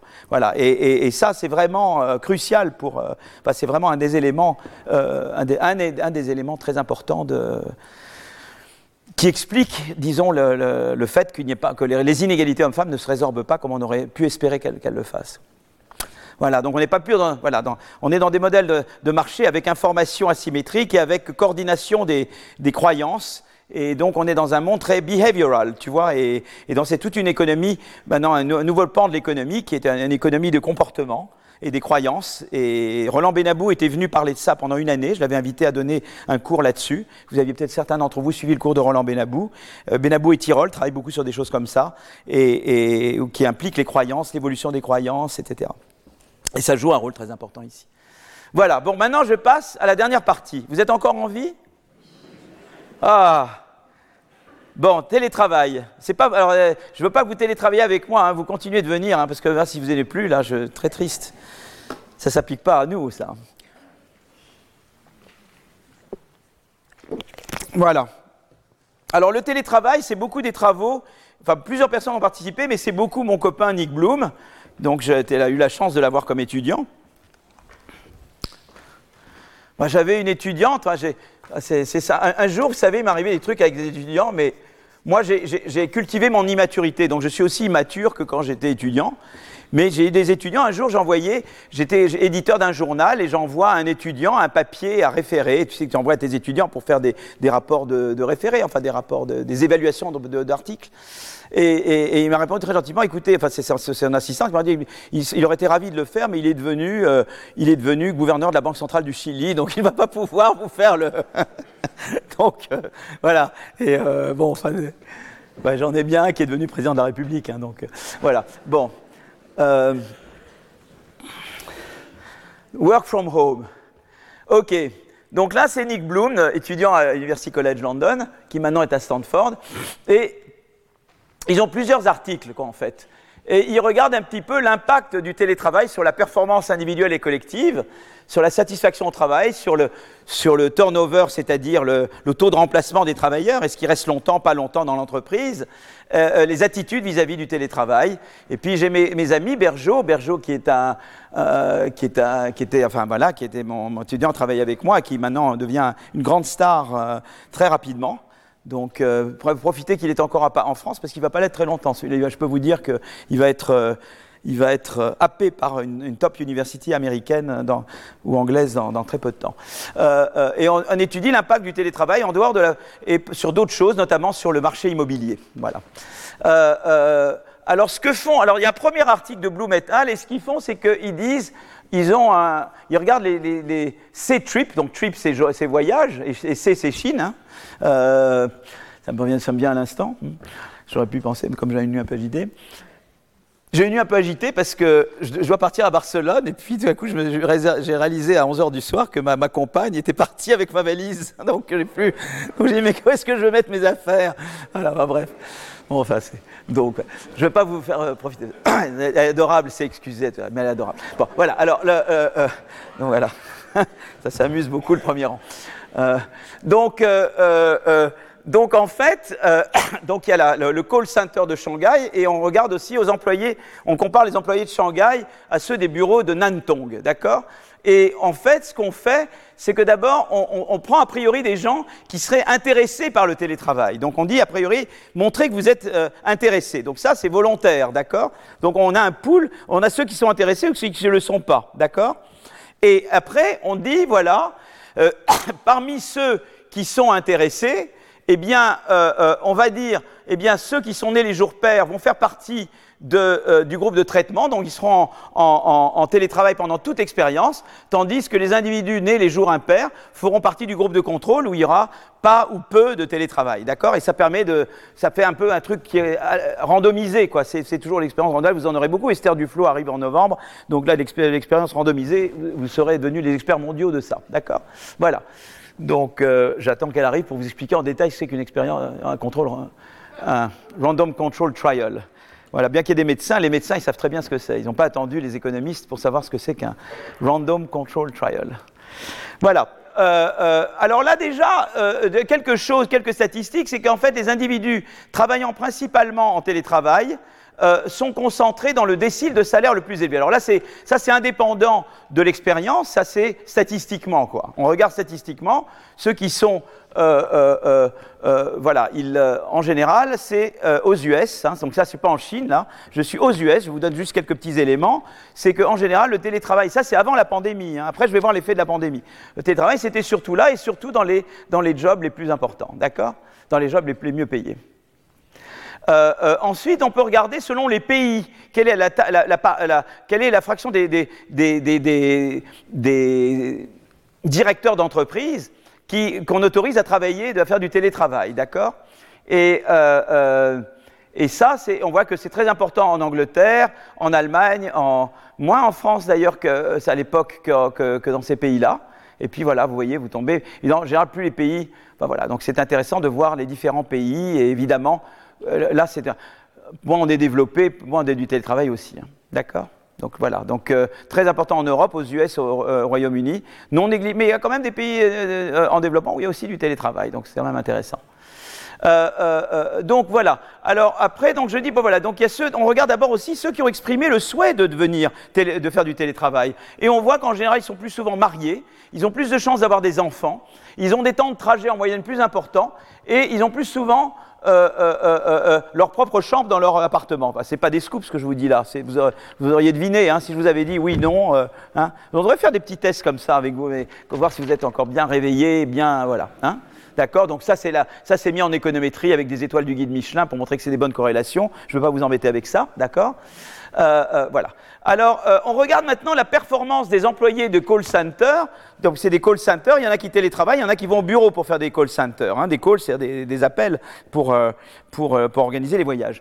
Et, euh, et on regarde par le nombre d'appels qu'ils traitent en, par semaine. Donc c'est un bon, une bonne indication de, la productivité. Combien de calls tu fais par semaine, tu vois? Et l'ordre de grandeur, c'est 300 à, 500 appels par semaine. Et en fait, le groupe de traitement, les groupes de traitement et de contrôle ont des performances très similaires avant l'expérience. Tu vois, donc on, est bien sûr qu'on n'a pas sélectionné. c'est ça qui est intéressant, c'est que en fait, euh, euh, euh, eh bien, tu vas avoir le, ces gens. On, a sélectionné parmi ces gens qui aiment bien faire du télétravail. On voit que avant qu'on dise toi tu vas faire du télétravail et toi tu vas pas en faire, ils, ont à peu près la même euh, performance en termes de call. C'est important parce que sinon, tu te dis, ben, en même temps, c'est normal, j'ai choisi les jours impairs et les jours pairs, je vois pas pourquoi en étant né un jour pair ou un jour impair, j'aurais des différences de performance très grandes. Donc voilà, on se dit, mais c'est toujours important parce que tu veux être sûr que tu n'es pas contaminé par un effet de sélection. D'accord? Alors maintenant, qu'est-ce qui se passe là? C'est qu'on voit que, eh bien, euh, euh, les, les, contrôles, si tu veux, c'est à peu près, oui, à peu près le traitement après le traitement, disons que pendant l'expérience, eh bien, il y a un peu plus de productivité du traitement que, que du contrôle. Quoi, que je ne vois pas, évidemment, ça aussi beaucoup, mais en moyenne, tu as, euh, euh, tu as euh, plus de, tu as meilleur, le, jaune passe plus, le orange, qui est le traitement, passe plus au-dessus du bleu. Voyez, après, la période où, l'expérience est mise en œuvre qu'avant la période. Là, le bleu et le rouge se confondent, mais là, vous voyez que typiquement, le bleu tend à être sous le l'orange, voyez. Euh, donc, euh, en fait, le télétravail augmente la productivité des employés. Qui, euh, voyez, donc c'est parmi les employés qui ont montré un, un intérêt pour le télétravail, eh bien, ceux qui ont été sélectionnés pour faire du télétravail à temps plein ont une productivité qui augmente par rapport à ceux qui ne l'ont pas été. D'accord? Mais c'est par rapport à des gens qui le Alors, il est intéressant de noter que la productivité des employés traités a aussi augmenté par rapport à celle des employés d'un autre call center qui n'était pas concerné à l'expérience. Donc, euh, donc, non seulement au sein des gens qui voulaient, ça a augmenté, mais aussi ils ont augmenté par rapport à d'autres call centers où on n'avait pas du tout fait l'expérience de télétravail, d'accord? Donc c'est à la fois je compare à des gens comparables, d'accord, et à la fois à des gens d'un autre call ou là d'un autre call center, on n'avait pas fait le truc. Donc si vous voulez là, c'est je compare avec experiment et non-experiment. Tu vois qu'en termes de performance de phone calls, eh bien celui qui est sélectionné pour être dans full télétravail par rapport à ceux qui n'ont pas été, parmi ceux qui a priori voulaient, c'est mieux. Et en moyenne, euh, ceux qui ont été euh, euh, la performance disons, de ceux, de, ceux qui ont été sélectionnés par rapport à la moyenne dans un autre endroit qui, lui, n'était pas sujet à l'expérience, a lui aussi augmenté. D'accord? Alors, il est intéressant de constater qu'à la fin de l'expérience, on a autorisé les employés à choisir leur groupe. Alors, à la fin, on a, on a, autorisé les employés à choisir leur groupe, si vous voulez, traitement ou contrôle. La différence de performance a continué à augmenter considérablement. Donc, ça, c'est intéressant c'est qu'il euh, semblerait que les individus qui, à travers l'expérience, ont pu vérifier qu'ils étaient plus efficaces, sont restés en, télétravail, tandis que ceux qui finalement l'étaient pas sont revenus à leur lieu de travail. Donc c'est intéressant, c'est-à-dire qu'à un moment donné, on dit à tout le monde, vous pouvez tous y aller, mais ceux qui ont quand même été sujets à l'expérience, tu vois, ils ont pu s'auto-sélectionner. Ils ont pu dire, moi je suis bon à ça, moi je suis pas bon à ça. Et donc, comme ils ont fait cette expérience avant, ça, leur donne un avantage de productivité sur ceux qui n'ont pas pu faire cette expérience. Donc expérimenter vous apprend à vous connaître et à améliorer votre performance. D'accord? Donc euh, voilà, donc euh, la sélection a augmenté, la, disons l'impact de la performance. L'impact, donc euh, on voit tout de suite. Donc il y a, il y a avant la, performance, il y a la performance, et puis il y a après euh, on autorise tout le monde et ça continue, euh, disons que ça continue d'augmenter pour ceux qui avaient été en fait présélectionnés avant. C'est intéressant. On aurait pu penser que s'il y avait convergence, et en fait il continue d'augmenter par rapport aux autres. Alors on peut se demander comment les employés ont perçu la performance et l'impact du télétravail. Les employés évoquent majoritairement comme facteur d'amélioration euh, euh, des facteurs de confort dans leur environnement de travail et de silence, mais aussi une tendance à considérer plus positivement l'entreprise en fonction de ce gain de flexibilité. D'accord? Donc euh, les facteurs de dégradation de la performance sont un manque de motivation sans la présence de collègues et une augmentation des distractions. Donc euh, donc en fait, c'est intéressant parce que ceux qui font du télétravail, eh ils, considèrent beaucoup plus que, eh mettent du poids sur que ça donne un environnement, euh, euh, tu vois, ceux, que ils, qui sont, ils considèrent que bah, ces, ces qualités-là sont beaucoup plus importantes, si tu veux, qualité, confort, etc. Euh, que ceux qui n'ont pas fait. Quoi. Donc, si tu veux, tu, es conforté dans, ta, dans le fait, dans les aspects positifs du télétravail quand tu as pratiqué le télétravail. Donc, malgré ces effets très positifs du télétravail, eh bien, ils observent qu'à performance égale, les, employés en télétravail sont moins promus. Donc, c'est intéressant ça. C'est-à-dire qu'ils tendent à avoir de meilleures performances, mais ils sont moins promus. Et, euh, euh, et les causes potentielles, c'est que les managers ne peuvent pas observer les bonnes performances des employés aussi facilement s'ils sont en télétravail que s'ils sont sur leur lieu de travail. Et puis il y a des préjugés sur le télétravail. Donc c'est intéressant parce que le télétravail, ça peut améliorer vos performances, mais c'est moins visible. Tu dois te montrer pour qu'on te promeut. Tu vois, tu et, donc, il y a, ça va être intéressant parce que on se demande aussi qu'est-ce que c'est que l'entreprise? Est-ce qu'on peut tout faire en télétravail ou il faut quand même passer du temps dans l'entreprise et, interagir avec, euh, avec les autres employés, avec le management, etc. Et c'est toute la notion d'entreprise. Pourquoi on ne peut pas entièrement télétravailler? Pourquoi tout le monde ne peut pas Pourquoi il faut quand même qu'il y ait un noyau qui s'appelle l'entreprise? Et qu'est-ce que c'est que l'entreprise? Donc ça, c'est intéressant de se demander. Hmm? Euh, voilà, donc ensuite, pour interroger la présence de possibles préjugés au, sujet du télétravail, on sonde les employés de C-Trip sur ce qui pourrait rendre un employé en télétravail moins productif. Le résultat, c'est que les employés de télé, télétravaillant pas euh, euh, évoquent près de trois fois plus souvent que les employés en télétravail les possibles distractions liées à des appareils électroniques, famille, amis, etc. Donc au total, cet article suggère des gains de productivité importants pour les employés en télétravail, ceci d'autant plus pour les employés qui semblent compatibles avec ce mode de travail. Mais ce travail de recherche met également en évidence des attitudes assez polarisées face au télétravail et un défaut de mise en valeur des employés quand ils sont plus efficaces en télétravail. Donc maintenant, on va regarder comment la pandémie va affecter le télétravail, d'accord? Et après, je vous libère. Le télétravail a significativement augmenté euh, euh, euh, de 5% à 20%. et donc, eux, ils regardent aux États-Unis, je pense, hein, forcément. Voilà, et donc ça a été vraiment important. Cette augmentation va persister en raison de l'investissement, les attentes des travailleurs, la diminution du stigma, l'innovation et la densité. Donc eux, ce qu'ils pensent, c'est que le, Covid, ça a augmenté fortement le recours au télétravail, mais ça ne va pas retomber maintenant que, la, pandémie est essentiellement passée, parce que en fait, on découvre que ça marche très bien et on découvre plein de vertus au télétravail et que donc il y aura des effets de persistance de cette, de cette forte augmentation du télétravail. L'impact du télétravail, meilleure productivité, satisfaction travail, mais davantage d'inégalités euh, euh, et des centres-villes qui tendent à se vider. Donc je vais vous montrer un petit peu ça. Alors d'abord ici, regardez, avant la pandémie, seulement 2% des Américains étaient en télétravail. D'accord? Voyez?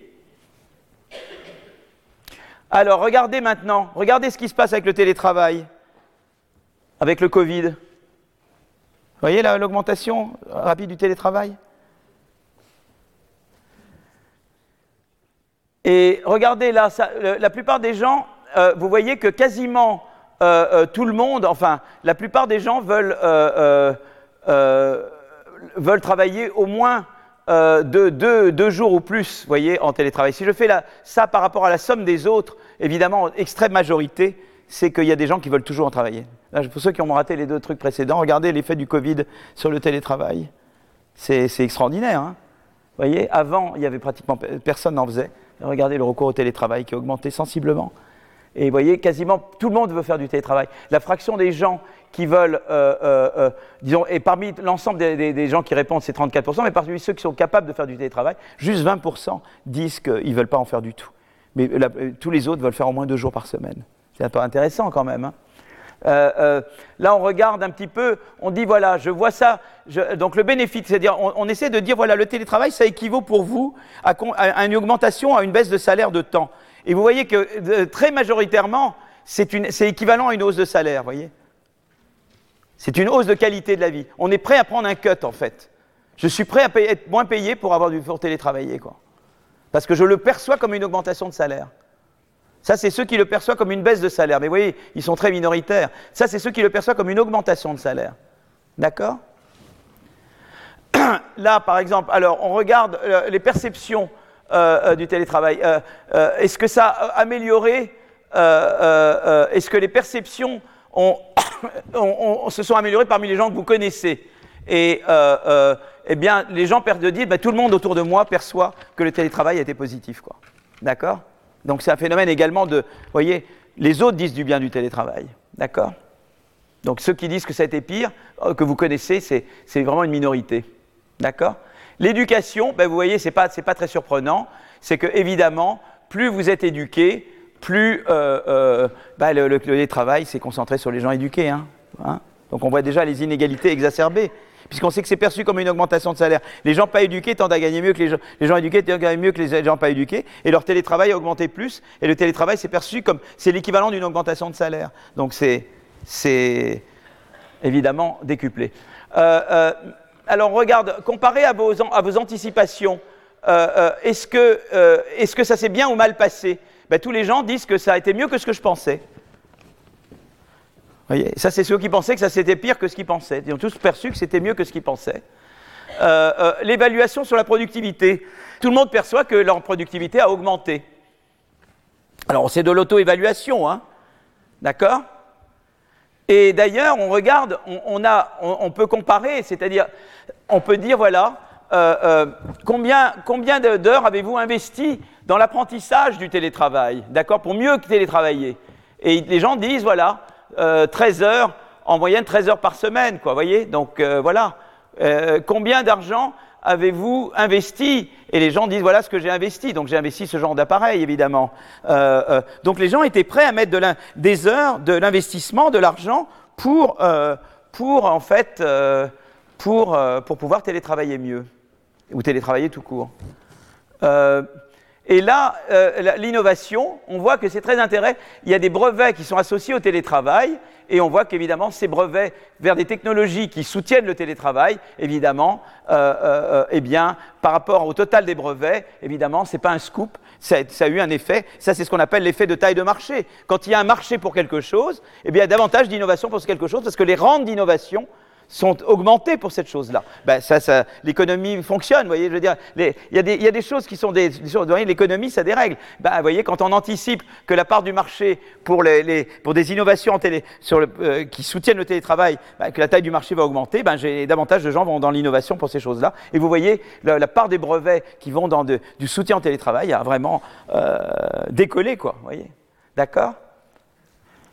Alors maintenant, c'est une chose, une égalité, donc on a vu déjà éduquer, pas éduquer, etc. il y a une dimension intéressante de l'inégalité, c'est en termes de, urbain, pas urbain. Ça, en fait, les zones de... Euh, euh, euh, voyez que les, zones de densité faible ont vu le, rental index augmenter et le home value index augmenter. Il y a eu plus de demandes pour acheter et pour louer dans des, dans des endroits, puisque évidemment, on veut davantage vivre loin des centres-villes mais ça fait baisser euh, relativement la valeur des, biens immobiliers. les, bureaux ont, été réduits de place, de, surface, voyez. Donc on a vu vraiment que ça, ça poussait la valeur immobilière, à la fois marché de, location et d'achat des, résidences euh, qui sont, euh, disons, pas centre-ville, quoi. Hein. Alors les gains de productivité, ben, c'est une gain de productivité en termes de réduction du temps de trajet, mais également mon auto-évaluation de ma productivité en termes de gains de, Et vous voyez, on, arrive à des, augmentations de productivité qui sont très importantes. Donc euh, si je compte le temps de trajet ou simplement le temps de trajet, euh, c'est des gains de productivité euh, qui sont très importants. Voilà. Il y a un autre article qui essaie de voir, de regarder le télétravail hybride, qui consiste à alterner pendant la semaine entre jours de télétravail et jours sur place. Et voilà, donc il, se base sur des données expérimentales issues de la même entreprise chinoise que, dont je parlais tout à l'heure. Et, et c'est toujours une expérience randomisée où les participants sont sonnés des jours de l'année paire. D'accord Et la différence avec 2015 c'est que les employés intégrant l'enquête ont des profils plus divers, ingénierie, marketing, finance, c'est pas juste euh, euh, l'agence de voyage, d'accord et, euh, et, en fait, eh bien, ils trouvent à nouveau que les employés qui optent pour le télétravail en hybride sont en moyenne des personnes qui, avec des enfants et du temps de trajet plus long. ces effets sont très significatifs, transparaissent dans différentes spécifications. Je ne vais pas vous embêter là. Fripp a réalisé cette expérience randomisée dans l'optique de d'évaluer la capacité du travail à diminuer le turnover et de stimuler l'embauche en améliorant la satisfaction des employés. Et en fait, le résultat, c'est qu'effectivement, le taux d'attrition des employés a diminué. Euh, l'attrition, ça veut dire que les employés veulent s'en aller parce qu'ils ne sont pas contents. Eh bien, en fait, évidemment, euh, comme le, télétravail a augmenté la satisfaction au travail, beaucoup moins de gens veulent quitter leur emploi. Ils restent davantage dans l'entreprise. Hmm et donc, on voit ici les taux d'attrition. En moyenne, ben, la proportion des gens qui veulent qu'ils quittent sont à baisser, voyez. Et, euh, euh, et, ça, alors là, c'était par ceux, et c'est surtout vrai euh, parmi ceux qui, a priori, aiment bien le télétravail, quoi, qui sont cette catégorie-là. Les autres, voyez. Donc, je regarde la catégorie des gens qui étaient volontaires dans le télétravail. D'accord? Voilà, donc sans doute elle est imputée à une augmentation de la satisfaction au travail. Cette satisfaction a été mesurée sur différents actes satisfaction générale, satisfaction relative à la vie, vie professionnelle, équilibre travail-vie personnelle, proportion à recommander son travail à ses amis. Et donc on voit toutes ces caractéristiques qui ont joué. Les gens sont plus contents, donc ils quittent moins, quoi. Voilà. Hein? Voilà. Et donc là, tous, ces, tous ces niveaux de satisfaction augmentent et donc le taux d'attrition diminue. D'accord? Donc voilà, donc on distingue les, employés traités des employés volontaires, c'était des employés qui exprimaient une volonté d'être en télétravail avant que la randomisation ne soit faite. euh, on observe que c'est la satisfaction relative au travail qui augmente le plus généralement parmi les différents groupes d'employés traités. On observe aussi que les employés qui ont été volontaires et qui ont été traités sont ceux ayant le plus bénéficié de l'expérience. Voilà. Euh, euh, voilà, donc je, je, crois que là, voilà, donc ils disent un petit peu les différentes raisons pour laquelle la flexibilité euh, que permet le télétravail, ça permet de, bah, les enfants pouvoir accomplir certaines tâches nécessaires du quotidien. Euh, on observe une nette réduction du nombre de jours de congé chez les traités, c'est très intéressant. Ils demandent beaucoup moins de jours de congé puisqu'ils ont déjà la possibilité de faire beaucoup de choses à la maison en, règle générale. Et on voit que, qu'en fait, on voit vraiment une réduction du nombre de, des non-working days. Donc ça, c'est la probabilité de travailler moins tel et tel jour. Et on voit vraiment euh, qu'il y a vraiment, au total, un effet très significatif négatif sur le nombre de jours fériés. Voilà, donc forte coordination. Euh, euh, alors, autre chose, c'est que les auteurs observent une forte coordination du télétravail au sein des équipes, dont le nombre d'employés au télétravail est plus élevé. Quand ce nombre d'employés atteint une taille critique, il semble plus facile d'atteindre une dynamique d'équipe. Voilà, mais donc euh, il, y a l'idée d'équipe au télétravail. Donc euh, ça, c'est toujours l'idée des firmes, parce que je crois que c'est important qu'il y ait toujours des gens qui aillent, qui aillent quand même sur les lieux de l'entreprise. Mais euh, voilà, eux, ils essaient de mettre en évidence des, liens d'équipe parmi ceux qui font du télétravail. Et donc le team working for share, working from home share, donc le, semble avoir un effet, un effet positif. Voilà. Voilà, donc au total, vous avez des articles qui ont montré que le télétravail augmente la productivité plutôt qu'il la diminue, surtout pour les employés qui se considèrent compatibles avec le télétravail. Il existe encore un stigma important relatif au télétravail. À productivité égale, les employés sont moins promus que les autres. Néanmoins, il semblerait qu'une fois le télétravail introduit dans l'entreprise, les employés changent de perspective et développent des attitudes plus positives au sujet du télétravail. Le télétravail augmente la satisfaction des employés et, leur, et réduit leur, leur taux de sortie, en partie grâce à la flexibilité que cela apporte. Alors, il y a eu euh, euh, d'autres résultats sur euh, notamment euh, les effets sur l'immobilier et, euh, et, ils regardent un petit peu, et ça c'est des données françaises, sur le marché d'immobilier d'entreprise. Et, et, donc, déjà, Bloom avait mis en évidence de fait les lieux de travail situés dans les zones de population les plus denses sont associés à des budgets de dépenses autour du lieu de travail plus élevé ces mêmes lieux de travail concentrés dans des zones urbaines sont aussi ceux qui sont le plus concernés par le maintien du télétravail.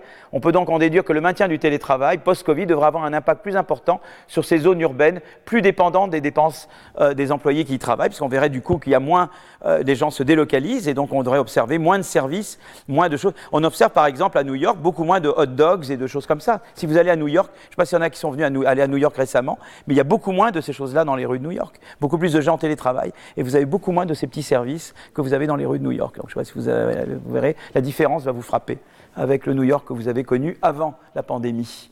D'accord? Voilà. Donc, euh, euh, voilà. Donc, ça, c'est les endroits en France. Euh, donc, on regarde.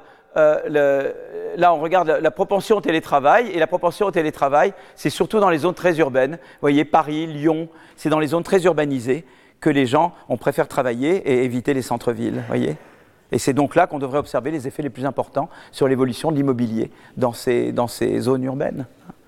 Voilà. On observe que l'on travaille, travaille, largement plus dans les zones urbaines, euh, Île-de-France, Lyon, Bordeaux, Toulouse, Nantes, les auteurs documentent des pertes accumulées par le secteur de la construction de bureaux et ils constatent une chute très nette de la construction au moment du premier confinement.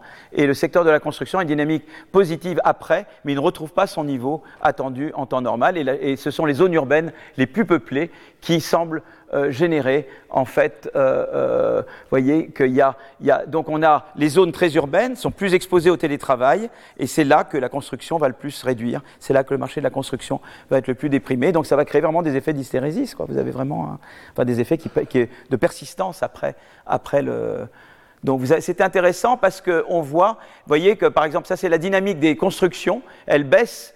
Euh, euh, vous voyez, elle baisse après la, la, Covid, mais elle ne retrouve pas ses niveaux d'avant.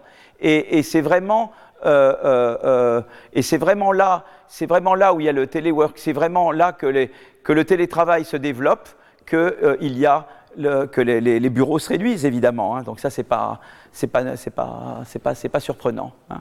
Donc, donc grâce à l'indicateur, voilà, il compare la dynamique des prix de l'immobilier du bureau et de l'immobilier des locaux commerciaux. Donc les effets commerciaux, ils ne voient pas tellement d'effets, mais ils observent, ça va contre mon, mes, mes, hot dogs, mais en France, on observe surtout un effet négatif significatif euh, de l'exposition au télétravail pré-pandémie sur les taux de croissance euh, des prix sur euh, sur ces deux marchés. Par contre, le taux d'espace vacant n'augmente significativement l'exposition au télétravail que pour les bureaux, pas pour les locaux commerciaux. Donc on voit un effet négatif sur les prix pour tout le monde, mais l'effet sur euh, l'effet quantitatif euh, sur les bureaux, c'est surtout les bureaux des locaux comme euh, c'est surtout les bureaux non pas des locaux commerciaux, pas des supermarchés, mais des autres bureaux qui dont les voilà qui eux dont le volume se réduit quoi et les prix, les prix se réduisent sensiblement. Donc, ça, c'est intéressant parce qu'on voit comment le télétravail induit des mouvements sur l'immobilier. Et, ça, ça peut contribuer à, la persistance des effets du télétravail. Voilà. Donc, euh, donc voilà, je voulais un petit peu, voilà un petit peu ce que je voulais, euh, ce que je voulais vous, montrer. Voilà, corrélation entre, entre le, marché du real estate et, et, la propensité à télétravailler. Et on voit que, euh, en fait, dans les offices. Enfin, on voit si vous voulez, une, corrélation très forte. Ça veut dire que là où il y a propensité de télétravailler, c'est là qu'il va y avoir, euh, évidemment, les effets les plus forts sur les prix et sur les quantités. Voilà, je crois que là, je vais arriver à la, à la conclusion. La crise du Covid a mis en évidence la nécessité de réformer nos systèmes. Elle a ouvert la voie à un nouveau paradigme, combiner les bons côtés du capitalisme américain et les bons côtés du capitalisme européen. Ça, on va voir un peu comment on. euh, mais ce qui est intéressant, c'est que le télétravail combine peut-être, et peut-être une façon de combiner les bons côtés des deux modèles. Il y a un côté innovation, mais il y a peut-être un côté euh, protection. Donc, comment, comment, euh, comment le système de protection sociale affecte le, qui va dans le télétravail et, les effets du télétravail. Euh, donc c'est cette complémentarité qu'il faut explorer. Et surtout, c'est une invitation à comprendre, à repenser la notion d'entreprise. Euh, qu'est-ce que c'est qu'une euh, qu'est-ce que c'est qu'une entreprise? Une entreprise, est-ce que c'est les gens qui sont dans l'entreprise qui interagissent les uns avec les autres? Est-ce que c'est les gens qui télétravaillent? Qu'est-ce que c'est qu'un collectif Jusqu'où, à partir de où on est un télétravail Est-ce qu'il faut quand même avoir un minimum de réunions tous ensemble? Est-ce qu'il faut Qu'est-ce qui fait la dynamique d'une entreprise? Voilà, jusqu'au le télétravail peut permettre de contourner des, limites de temps. Par exemple, si on ne peut pas travailler plus que tant d'heures, bah, avec le télétravail, c'est une manière de contourner ces, contraintes-là. Mais en même temps, c'est une euh, voilà, c'est euh, est-ce qu'on peut aller complètement télétravailler sans avoir quand même des réunions, sans avoir des, moments de, collectif? Et donc ça, c'est une et l'impact sur l'innovation de ça, c'est encore des sujets très très largement ouverts. Voilà ce que je voulais vous dire aujourd'hui. Merci beaucoup. Retrouvez tous les contenus du Collège de France sur www.colège-2-france.fr.